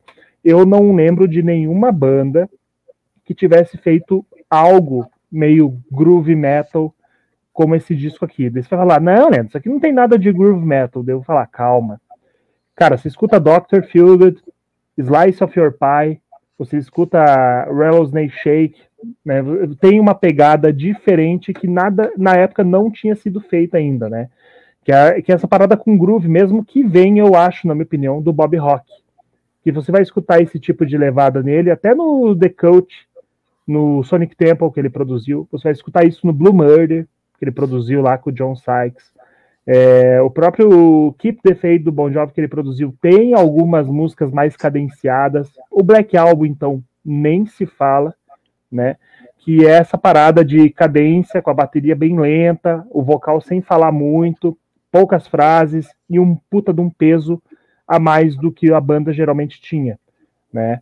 E eu acho que esse foi o diferencial para o disco fazer sucesso, sem dúvida. E, cara, é, fora os hits, né? É que a gente já falou aqui, Kickstar My Heart, é, a própria balada que eu acho chata mesmo, Without You, acho que é por isso que ele não ficou em primeiro lugar. Eu acho muito chato, apesar que o Model Crew, tirando a Home Sweet Home, pra mim é tudo balada chata que o Model Crew fez. Não e... fale isso, não fale isso. e, cara, eu não tenho que falar. Né? Eu, eu, eu, eu para minha opinião, aqui é onde começa o Model Crew novamente, dá um novo direcionamento para a história da música, mas ele logo foi ofuscado pela onda do grunge, do alternativo. Mas a gente tem que lembrar também que os caras gravaram esse, esse álbum, foi um sucesso absurdo, e eles ficaram quase dois anos em turnê, né, cara? Então, eles, eles aproveitaram bem, né, cara?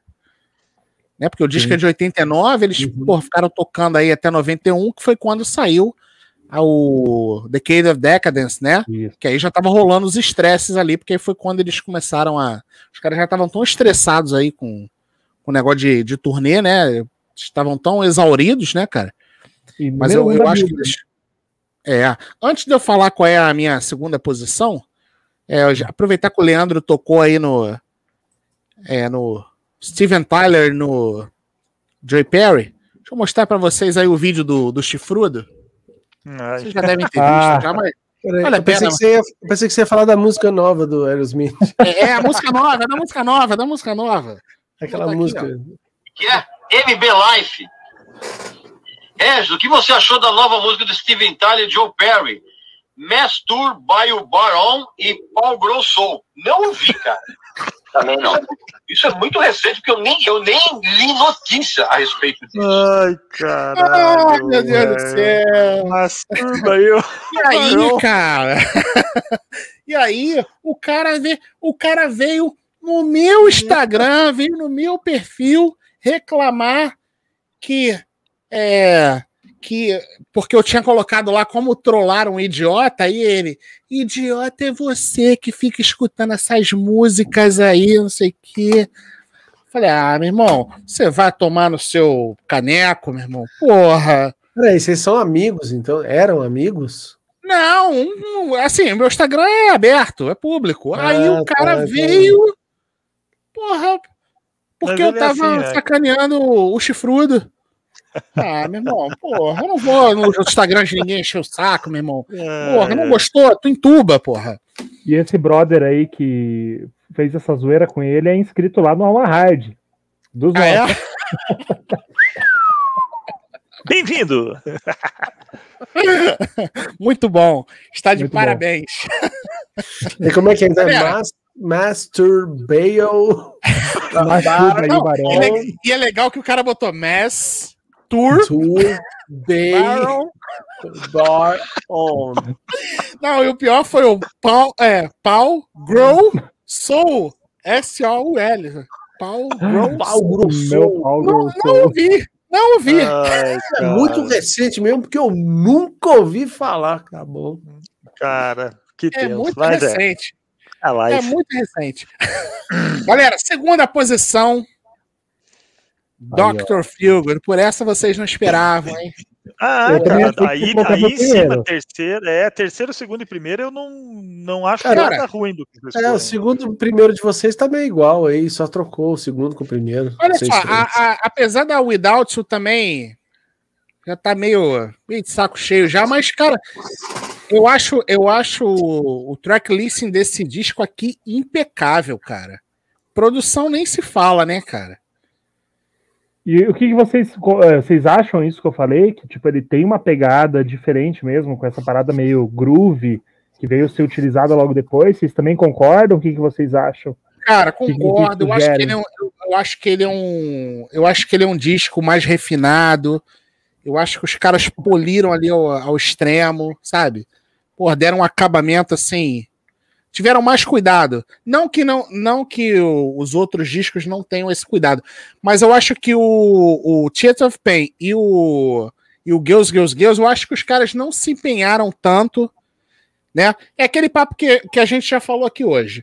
O, o Too Fast for Love, pô, foi o primeiro disco deles, parece que eles estavam com mais vontade.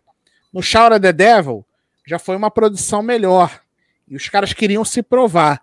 No Theater of Pain e no Girls, Girls, Girls, eu acho que foi uma coisa ali, mais assim, a toque de caixa. com a barriga. É. Não é que foi um negócio mal feito, mas foi uma coisa assim. não- E não tô falando que é ruim, não. São discos que eu gosto muito, mas não teve esse tratamento que teve o Dr. Feelgood. Feelgood.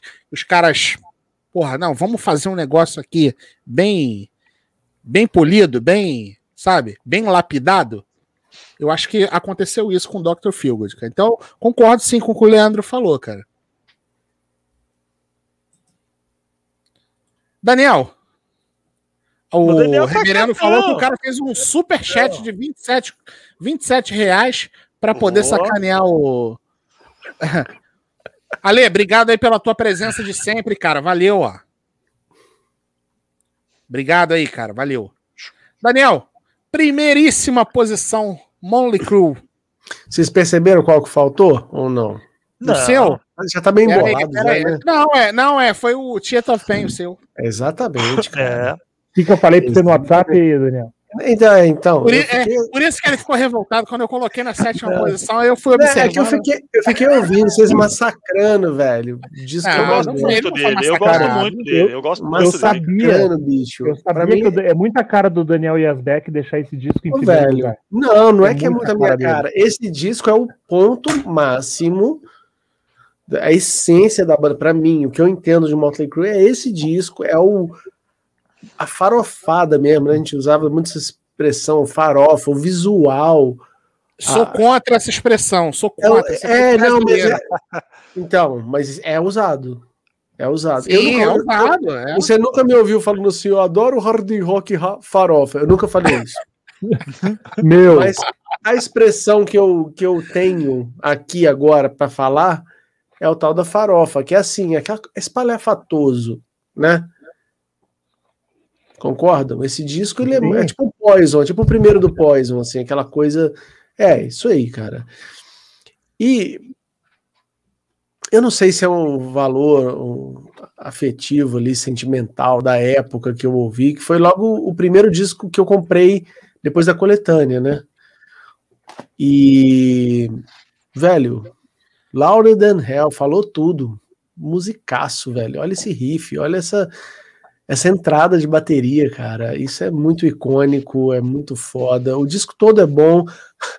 Não sei se eu falo uma coisa aqui para levantar uma polêmica, né? Mas tinha uma música. Polêmica, não- polêmica, tem polêmica. uma música aqui. que- Tinha uma música que eu sempre tirava, porque era vinil, né? Eu arrancava antes de chegar nela e já ia pro lado 2. Qual é? Pra Qual é mim, é velho, é, é piegas. Qual que é a faixa? ah, the Boys Room. Não, Home Sweet Home, cara. Se Ah. todo mundo idolatra. Ah. Ai, que balada linda. Eu falo. Você não fazia isso, não. Ah, fazia. E ontem eu coloquei uma música do Air Supply, que eu acho mais legal que. Você pulava Home Você vê que eu Sweet gosto de Home. coisa brega. Eu nunca gostei de Home Cara, Sweet ele- eles estavam fechando nunca. o show da, da Final Tour com Home Sweet Home, cara. E achava mó palha quando então, quando eles representam esse disco com essa música. Eu falo, ah, jura, velho? É, Eles falam Não, que é. Starway to Heaven deles, né? Não, cara. Houve ali Tonight, Save Our Souls, é, Raise Your Hands, Your Eyes uma música Money. foda. Fight for Your Rights, que é quase uma Take Me to the Top desse- dessa época aí, cara. É, sei lá, bicho, sei lá. E acho que cara, não olha só. Deixando a claro, mais Raise uma vez, todos os discos são legais. Não, não é porque eu coloquei o disco lá, já, já me justificando aqui com o Daniel, não é porque eu coloquei o disco no, no número 7, que é um disco ruim, cara. Sete- Não, você colocou ele em sétimo e ainda coloca Home Sweet Home como a melhor. Vai falar. Não, eu falei que Home Sweet Home era melhor, cara. Eu falei? Você falou, hein, bicho. Eu falei, cara. Acho que você falou. É, eu Você acho que eu falei, cara. É. peidou na farofa, como diz Não, não. pra usar a farofa. Peidou na farofa. Ah, Não, não, não. Mas é assim, cara, é, pra mim, é, eu, eu sempre penso assim, qual é o disco que eu tenho vontade de ouvir daquela banda? É esse, sabe? Eu vou nele. Então, esse é o meu critério. Eu coloquei ele primeiro, assim, quando eu fui fazer a lista, eu falei, bom, esse aqui é o primeiro, e o Saints of Los Angeles é o último. Aí o resto eu fui recheando ali. Tá certo.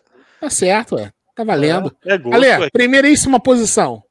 Cara, ó, eu queria falar desse negócio das baladas, cara. Eu sou o cara das baladas, velho. Eu sou um cara que Ah, eu balada também, pra cara. Eu gosto caralho. muito. Só Rei que do camarote. tem duas bandas, tem duas bandas Sem que eu não sou preconceito. tão chegado em baladas. É Poison e Motley Crue. Não gosta das baladas do Não, Motley Crue? eu gosto, eu gosto, mas não sou tão chegado como as outras baladas. Eu não sei, mas as baladas do Poison e do Motley não me chamam tanta atenção como as das outras bandas. Engraçado, não sei porquê. Você sabe porque o, o Brett Michaels, eu falo pro Leandro, né? O Brett Michaels não canta, ele só fala, né, no, no- nas músicas dele. Eu gosto pra caralho, galera. Curto pra caralho o Poison, hein? E o Vince Neil, cara, não sei, eu acho que é aquele vocalzinho dele meio é, eu acho que para as baladas fica uma coisa muito, muito, sei, forçada, mas eu gosto, curto, acho legal. Bom, para fechar.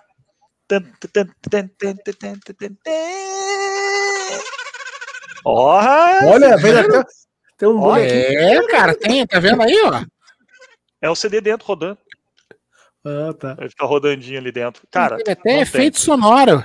Aqui, aqui o negócio aqui é punk, né, cara? Eu acho que é uma obra-prima da banda. Acho que com certeza é um dos maiores discos também da cena do hard. Acho que assim, ó, eu já usei essa expressão em alguns discos aqui para vocês verem como a gente gosta dos outros também, galera. Então, fiquem atentos, né? Aqui a gente já cansou de falar a produção do Bob Rock, que foi quem chamou a atenção do Metallica, né, pro Black Album. Então a gente Sim. não pode esquecer disso também. Aliás, o, o Bob Rock, antes, antes, antes ele já tinha feito o Sonic Temple, né? Do, do. The Cult. Fudido, mesma linha, cara, mesma pegada, mesmo jeitão. A gente tem um disco completo, concordo com você lá que você fala, Rod, que tipo é um disco que não tem uma faixa meia boca, é um álbum coeso, acho que com vontade. E eu acho que após todo o processo, né, que a banda teve de reabilitação que ocorreu antes lá que a gente falou, é, os caras precisavam realmente de uma uma injeção de ânimo, né? E eu acho que Dr. Feelgood, Red Snake Shake, é, Kickstart My Heart, Some Old Situation, eu gosto pra caralho, cara. She Goes Down, acho massa. Don't Go Mad, gosto Aí, pra Daniel. caralho. Time for Change. Então não tem como o disco ser ruim, cara. É tudo as músicas legal. Mas assim, ó, a gente não pode deixar de se enganar aí, ó. Porque a banda tava sóbria, né? Mas ela continuava ainda com aqueles excessos dela lá, né? Segundo os caras mesmos falavam, né? Mas, cara, tem um monte de coisinha aí. Eu lembro que eu anotei aqui um monte de coisinha que tinha aí da introdução. Vocês falaram ali, Leandro, o Brian Adams participou também do disco. Ah, é. Brian. Ah, Brian é verdade. Adams.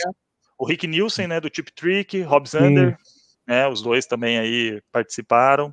Então é, é bem legal. E eu lembro, quando eu era piá, cara, que eu ia fazer, eu já falei, cara, vou fazer minha primeira tatuagem. Eu ia fazer esse desenho aqui, na panturrilha. Eu ia fazer esse desenho aqui na panturrilha, cara. Eu fiz essa caveirinha aí, ó. Fiz essa Não, caveirinha. mas eu ia fazer ele inteiro, eu ia fazer isso aqui na panturrilha, Não, fiz pega bem caveirinha, o formato da panturrilha, né, cara? Ia ficar assim. Pergunta se eu tomei coragem se eu fiz. Não, né? Até porque eu não sou louco. Falei, cara, o que, que eu vou pô- tatuar uma banda no meu, na minha perna? Os caras vão me perguntar. Eu falo, ah, do Motley Crue, cara, né? Daí na época eu era meio. Meus amigos eram um tudo amigo- metal, é. né? Então, Eu tenho um amigo que tem um antebraço com o logo de qual? Qual que é o logo? Que é foda, o Motley Crue, cada disco tem um logo, né? A banda É. muda, deixa eu lembrar qual que é. Mas que foi ele por... tem gigante aqui. Que é, qual que é? É o desse disco. É o desse disco. é desse disco. Gigantesco. Ah, assim, que é aquele todo escrito assim. Que É o legal cara que foi o primeiro, o primeiro vocalista do Exótica, inclusive, o Guto Mansorrete. Cara, eu tenho. Eu tenho o Vic do Megadeth, tenho o Kiss, tenho o Black Sabbath, tenho o Motley Crue, você ia tenho falar que tinha o David Ellefson tatuado. Não, aí não, porra, aí não. Tarado, tarado mirim, não. Tem, cadê? Deixa eu ver. Não vai dar pra ver. Tem a essa caveirinha aí do Dr. Feelgood, tem o ACDC, tem o Iron Maiden, tem o Judas Priest, tem o Rolling Stones. Porra, Porra tatu pra caramba. É, eu não tenho tatuagem nenhuma. Sou todo rabiscado. É, Eu também sou zerinho. É, mas é, é um pouco desse, desse receio dos caras te decepcionarem com uma, né, alguma coisa no futuro. Você conhecer o cara, o cara é um babaca, você, porra, tô com um cara aqui. É meio por isso. Porque eu- se eu fosse fazer tatuagem, seria alguma coisa relacionada à banda, óbvio, né? Com Ah, com certeza. certeza. Não ia fazer um tribal. No- aqui atrás. É, né? uma escrita em japonês que não significa nada do que você tatuou de verdade. É, é, é. Pô, mas sem, sem ofender é foda. A gente fala essas piadinhas nossas aqui. Aí o Aí cara o com cara tribal que- assistindo o é. Daniel, porra, filha da puta. Ah, mas nessa época, o Daniel agora falou uma coisa que é verdade. Nessa época ali nos anos 90, eu lembro que todo mundo detonava. Cara, se você fizesse tribal, você tava fudido. Fizesse uma rosa, você tava fudido. Eu fui lá e fiz um tribal com uma rosa. Só pra fuder com os Aê. babacas. Onde que é? Aqui atrás, assim? não, é nas que costas, chama? pequena, não é não, grande. mas é uma tatuagem Mas- desse tamanho aqui. É, não Ah, é tá. tão grande, ela é pequena, mas eu falei, cara, eu vou fazer, eu vou fazer justamente o que esses babaca falam que não gostam. É isso aí. Então, E aí, ó, o meu fechou. número um. Então, o número um é o Girls, Girls, Girls. Né? É um disco, como o Daniel disse, é um disco que eu tenho vontade de pegar para escutar. Eu escuto todas as músicas, não pulo uma. Adoro aquelas cópias das. é, praticamente as, as músicas meio que se combinam umas com as outras, são autoplágios, né? Como é que Eu é? adoro. Five, é? Five Years, é, Five Years Dead, né? Que é a cópia da. Deus, Deus, Deus, né? Isso. Eu gosto de todas. É, realmente eu concordo que as duas primeiras faixas elas dão um destaque no disco, depois vai diminuindo, Clássicas, concordo. É, mas eu acho que uma das coisas desse disco é que é um disco curto, né? Porque ele acaba com a Jailhouse Rock e tem aquela balada You're All That I Need, que é uma balada assim, eu acho chata, mas das do Motley Crue, tirando Home Sweet Home, eu ainda acho a melhor. E, cara, o que, que eu ia falar desse disco? Aqui também a banda tava loucona ainda de, de droga e o caramba, mas é uma capa icônica, né? Você vê aquela capa do Girls, Girls, Girls, dá vontade de escutar o Motley. Eles estão indo para aquela fase já que muitas bandas dos anos 80 estavam indo, que era usar mais couro, menos roupa colorida, mais couro, até é inclusive a, a roupa que eles usam é, na turnê é o, a roupa de motoqueiro, né? E se você for ver o Wild Side, cara, tem uma puta de uma letra, cara, e um refrão e uma, e uma pegada, né? A lá heavy metal, né? E Isso eu acho que ajudou também bastante o disco a explodir. E por pouco ele não chegou em primeiro lugar da parada, igual o Dr. Feelgood. Ele só não chegou, segundo eles, que é porque teve aquela música acho, da Whitney Houston, né? É, teve É alguma mesmo? coisa com a Whitney Houston que acabou entrando em primeiro lugar e acabou desbancando eles. Uhum. E um detalhe também que que quem abriu essa turnê aí foi o Guns N' Roses, né, cara? Isso. E diz que o Guns N' Roses ficou de cara. Ah, Eles achavam que os caras eram frescos, né? E o Guns N' Roses viu que os caras eram sinistros, né, velho? Os caras viram que os caras eram pior que eles, assim, em termos de. Chegaram lá em cima detonando, né, velho? Olha só. Então, vocês, vocês, devem, vocês devem já saber qual é a. Qual é o meu. Caralho, desculpa, você- desculpa. Eu vi um comentário aqui, tem razão, velho. O? Eduardo. Henrique tem a música daquela banda Easy O, né? Ezo, que é Ah, o do Easy tum, tá, tá, Destroyer, chama a música, que é igual o Dr. Feel Good, só que é bem mais antiga, né? É de 86. É mesmo, é, é cara? isso, velho. É. Tum, tum, tum, tum, tum, tum, tum, começa com bateria, depois entra o baixo. Não ouvi ainda, não. Não, aqui O Igual. o Easy do. O o Leandro já fez cover da Easy já. Esse É, o Easy é ele tem foda. ele- os dois discos deles, né? São muito bons. É, e você viu que o Skid Row regravou uma música deles no EP, no segundo EP ali?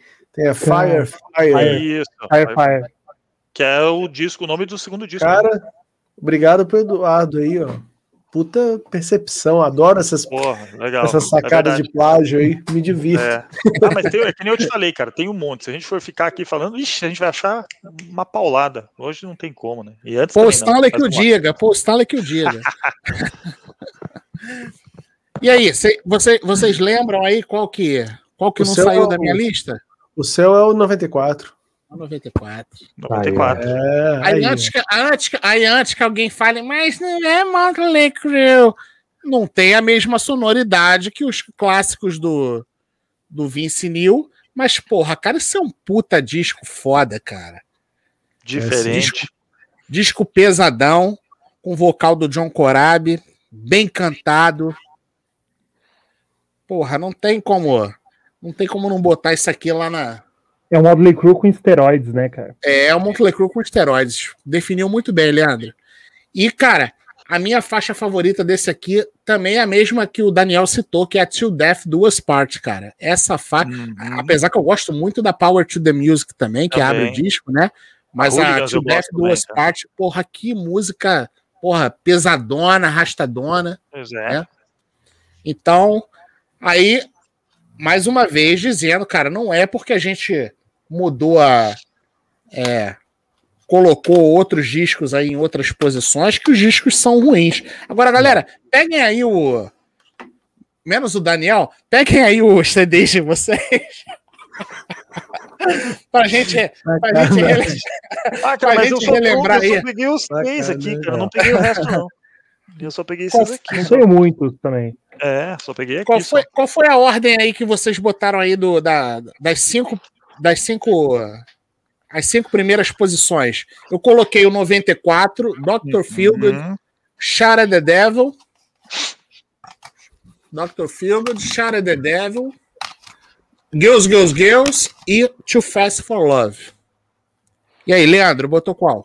Eu coloquei o Tree of Pain em quinto, quarto Shot of the Devil, Motley Crue com Corab em terceiro, Dr. Feelgood em segundo e o Girls, Girls, Girls no, no topo, primeira posição.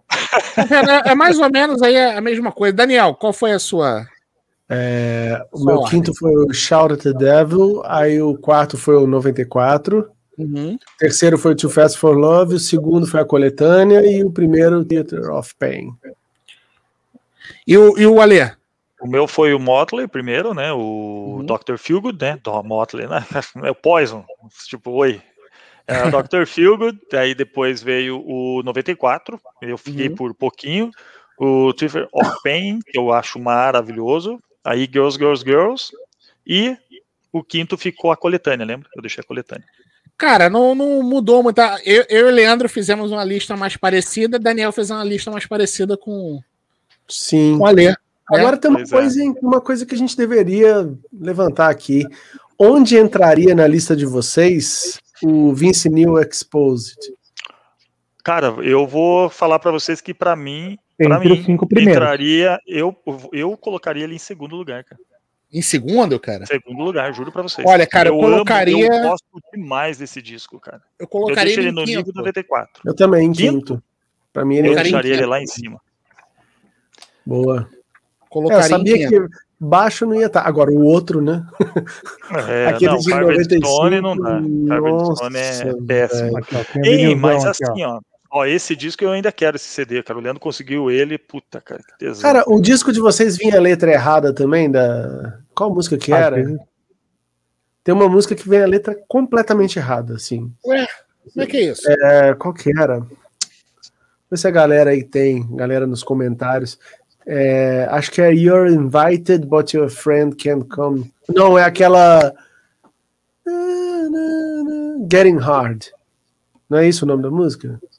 Que é do. do acho que é do Jack Blades.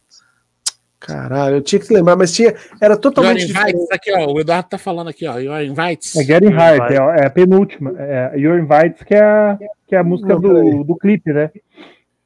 Não, mas não é essa que tá errada, não. É a que tá errada é a. Eu nunca reparei nisso.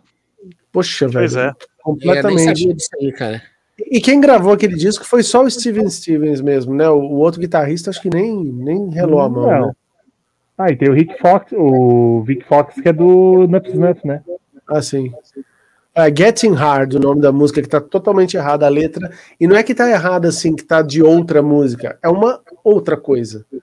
Caramba, cara. a letra, mudou na hora de gravar e não, não mudaram no Eu encarte. tenho aqui, assim, tava- eu tenho aqui com encarte, eu vou, vou E o, acompanhar. nome, e o nome da música é o mesmo, Daniel? A ah, música, então o nome essa situação aí que você falou. é, a É. letra toda. Provavelmente era outra letra e. E qual é a grande a- música desse disco pra vocês? Your Invite, My Friend Can Come, e a É. primeira, né? A, a É. primeira não, a Sister, a, a Sister of Pain, né? Não é nem a primeira, a Sister of Pain é caralho. Forever. Forever é foda, hein? Cara, eu acho que o Também, disco também. inteiro é bom, né, cara? Porra. Porra. Essa Eu sei que você, eu sei música, que você ela- gosta que a gente fale uma música específica, né? É, é que a gente tem que se comprometer a não, a não escolher as outras, né? Tá e assim, certo. só tocando em mais um assunto, né? Que teve uma live que a gente fez com o Daniel que a gente tocou nisso, né? Do Bob Rock, voltando ao assunto, né? Lá do Dr. Phil, do Uhum. Model 94, as pró- a própria coletânea que o Bob Rock produziu as músicas, né? Arrumou, né? É, o Bob Rock, ele era o engenheiro de som do Bruce Fairbairn, né? Que tinha trabalhado com o Bon Jovi, com outras bandas e depois veio a trabalhar com o veio trabalhar como produtor mesmo. E o, o Daniel que ressaltou isso numa live que a gente fez. Ele falou: Cara, será que quem era foda lá do estúdio do Little Mountain Studios, lá no Canadá, em Vancouver, quem era o cara? Não era o próprio Bob Rock e o Bruce Fairbairn ia na cola dele? né? Isso é uma coisa que o Daniel levantou que até hoje fica na minha cabeça. Olha, eu agora eu vou fazer a pergunta para vocês aqui que não tem nada a ver com o Motley Crue, mas eu não, não pude participar da live de ontem, mas eu quero saber de vocês. Aliás, quem está assistindo aí, lembrando mais uma vez que semana que vem, dia 12, aqui no Rods Online, vai ter Kissory. Vamos falar sobre o documentário do Kiss. E aí eu quero saber o seguinte: o que, que vocês acharam do, desse documentário novo aí? O que, que tu achou, Daniel? É o. Eu falei, é mais do mesmo. Só que o melhor dos mais do mesmo que a gente já viu, com certeza. Muito bem produzido, né, cara. Tem. Vamos lá, tem o pé do Paul Stanley que ninguém nunca tinha visto. Que é uma É, grande Paul Stanley-. Pô, Stanley sentado no sofazinho com o pé pra cima. É, faltou cortar a unha ali. Você com- botar o pé na mão. É, que mais que temos? É, ah, tem algumas coisinhas ali no meio. A cena do Peter Chris sendo um mega de um escroto com o Tommy. Babaca, né, cara? Que Aquilo bicho. ali, babaca. nojento. Não tem quem não fique indignado com aquilo. Né? E, ah, tem algumas coisas muito interessantes. Tem é, o Paulão, que é o cara que fez com a gente, tinha muita coisa ali que ele já conhecia por foto, e ali ele viu ela se mexendo, são as imagens, né? O Kiss tem muita coisa guardada, velho. O Gene Simmons deve ter um quarto para tipo, para sustentar os, sei lá, o neto, bisneto, tudo com etiqueta. Isso aqui é para lançar em 2039, isso aqui é para lançar em dois- 2050. Porque não para de ter, né, velho? Você viu que tem o, o Peter Chris gravando, velho. Se eles têm É o Peter muito Chris material, gravando, cara. Acho que eles não têm o Paul e o Dini gravando os discos. Lógico que tem. Né? É muito material. Muito bom. E aí, Ale, o que, que tu achou? do Cara, eu não assisti, não, Não tive tempo de ainda? ver. Não, não tive. Cara, eu não tive tempo de assistir. Ultimamente não tô tendo tempo pra nada, cara, assim, tá? Eu mudei de, de, de emprego há pouco tempo, né? Entrei num. E eu não parei, cara. Até o Leandro me cobrou um monte. Ele falou, cara, dá uma olhada aí pra gente poder fazer a live. Talvez eu quase por pouco, talvez eu não ia participar, cara. Porque tá bem puxado, mas eu consegui dar um me adiantar lá para poder entrar aqui. Mas o Leandro, eu sei que ele também assistiu, então ele tem o que falar aí para vocês. E aí, já Leandro? ficou dele da reta, né? Não, mas eu não assisti. Eu vou falar o quê? Eu não tenho, eu não assisti mesmo, né? Não, Não adianta então, eu é falar que nem- eu achei legal pra caralho. Não, eu, eu- como eu disse, não é bem um documentário parcial, né, imparcial, né? É um documentário dirigido pelos próprios músicos, então tem muita coisa ali romantizada pra caralho, que só vê o lado deles. Mas mesmo assim, cara, a gente não tem como não se emocionar. Você vê a parte quando eles tocam no assunto do Eric Carr, mesmo a gente sabendo que não foi bem daquele jeito. É, não tem como não se emocionar quando você vê é, eles comentando a fase glam, que é a fase que eu mais gosto, né? Ali do Animalize, Creatures of the, é, do Creatures of the Night até o the Shade, Revenge mesmo, né? É, eu achava que eles iriam passar correndo aquela fase ali no documentário e não iam nem dar bola. Teve pontos até meio curiosos, né? Que eles passaram por cima do Love Gun e do Rock and Roll Over, não tocaram praticamente no assunto desses dois discos. E, é, cara, e, e o bacana é que, que eu achei assim que eles tocaram em alguns assuntos que geralmente a gente só ficava sabendo por intermédio de outros, né? Como substituições de músicos, caras que tocaram, caras que. É, próprio Ace lá, que era preguiçoso pra caramba, não queria participar das, da- das gravações em alguns discos, é, o próprio Peter Chris com os problemas dele de abuso de droga lá e tal. Mas, putz, é um, eu achei um documentário bacana, principalmente para quem não é fã de Kiss, é um ótimo começo, né? Para não desanimar da banda de tanta mentira. Bom, galera, a minha opinião sobre o Kissory eu vou dar no dia 12, às 21 horas, aqui no Rods Online. Vocês vão saber o que eu achei de. Eu e toda, toda a patota aí do, do Rods Online, vocês vão saber o que nós achamos do Kissory. Isso Certo? Lembrando que amanhã eu faço parte de um canal de quadrinhos também, tem um canal de quadrinhos chamado Comic Semor. Então, eu e a galera do Comic Semor estaremos no Caldeirão Nerd às 9 horas da noite, falando sobre o meu livro John Byrne, o Gênio Indomável. Então, quem curte quadrinhos, quem curte cultura pop, vai lá, Caldeirão Nerd amanhã, 9 da noite, estarei lá falando sobre o livro do John Byrne. Quem curte quadrinhos também, que é fã do John Byrne, apoia o projeto lá no Catarse, entra lá, John Byrne, o Gênio Indomável. O livro vai sair, o projeto vai até setembro, tem mais 80 dias aí. Então você pode apoiar, pode parcelar em seis vezes, é 69 reais e o, a campanha é flexível, o livro vai sair de qualquer jeito, todos os apoiadores vão receber o livro. Tem mais uns outros brindes lá, entra lá no Catarse depois, dá uma olhada. Lembrando que esse nosso papo aqui vai estar também no Spotify. Então, a galera que gosta de ouvir um podcast, entra lá no Spotify, coloca lá Rods Online Podcast, que esse bate-papo vai para lá também, assim como todos os outros. Quero agradecer a todo mundo que interagiu Queria com a gente aí. Queria colocar duas coisinhas rapidinhas. que Não, vou deixar, vou deixar, vou deixar, eu vou deixar Não, mas é sobre o falarem. Modern Crew. Não, mas é sobre o Modern Crew ainda. Ah, então vai lá, fala É, eu aí. queria colocar porque eu fui fuçando aqui nas minhas coisas aqui, ó, e eu deixei Sim. passar, cara. A hora que nós estávamos, íamos falar das coletâneas, que nós estávamos falando das coletâneas, isso que passou batido, cara. Mas lembrando que o Modeler Crew lançou duas coletâneas também, cara, que foi aquela Greatest Hits de 98, que antes do Generation, eu acho que se eles tivessem seguido a fórmula que de duas músicas que eles ent- que entrou nesse disco, cara, tem duas faixas fantásticas que não entraram em discos nenhum, que é a Bitter Pill e a Enslaved. Slaved, Cara, Slaved. Escutem essas duas As faixas duas que são, são boas, né? foda Esse pra aqui, caralho. Cara, o, o Modern Crew ele tinha essas coisas, né, cara? De colocar, né? E tem aquele Supersonic and Demoniac Relics de 99, que também tem duas faixas também que são muito foda, que é aquela Sinner and Sand e a Say É. Yeah. Cara, Essas são velhas, né? São... maravilhosa. É, mas são duas boas, musicaças, é. né, cara? Duas musicaças. Então, assim, o pessoal que às vezes, né, tá por fora, assim, mas pegue essas coletâneas deles, porque sempre tem coisa nova, tem coisa ruim pra caralho. Esse tem umas coisas muito quando eu ruins, fui na Final. Tour, ó. Cara, muito legal isso aí, né? Ó, mais uma logo diferente. E era isso. Só pra deixar claro pro pessoal correr atrás aí. Massa. Pô, eu tenho tudo desses putos.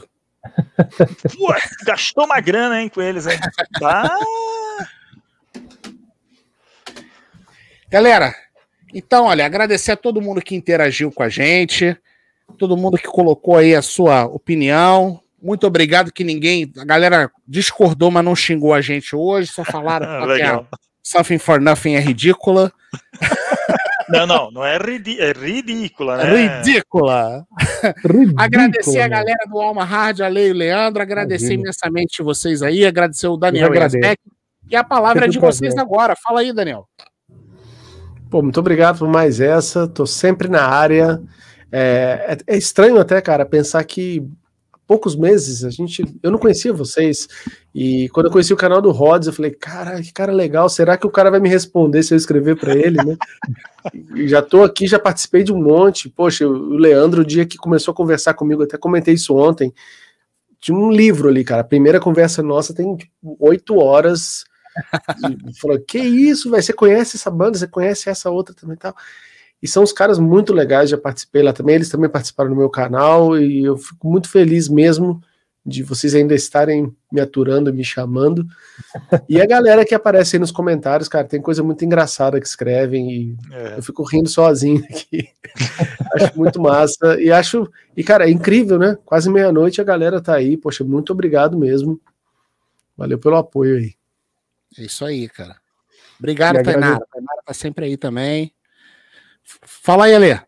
É, não, é legal isso, né, cara, de, de, de, de, ver os comentários, né? Porque, que nem você falou, a gente ri porque cada um tem a sua opinião, cada um pensa do seu jeito. Eu acho que o pessoal tem que respeitar. A gente está falando de uma banda que nós, todos aqui gostam.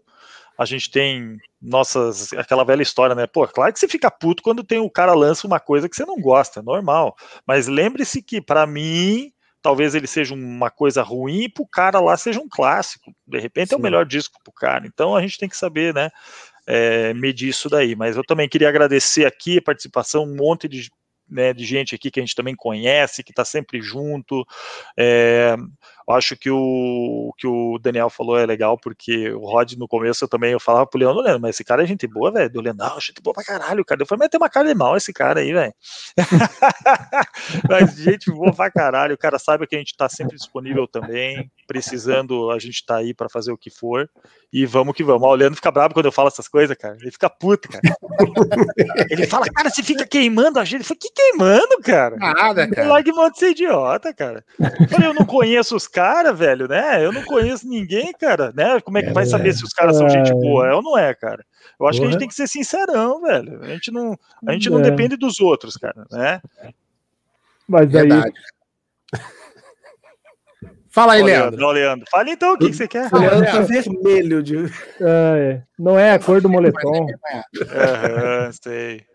Agradecer pelo convite mais uma vez. É sempre uma honra, né? Desde a vez que conheci o Rods aí, pô, né? Que ele chegou para mim para a gente participar da live lá do Hard Rocks. Para quem não conhece ou não assistiu a live que a gente falou ali, mais de três horas só é de verdade, Hard Rock. É. Mais uma hora e meia no backstage falando depois que acabou a live.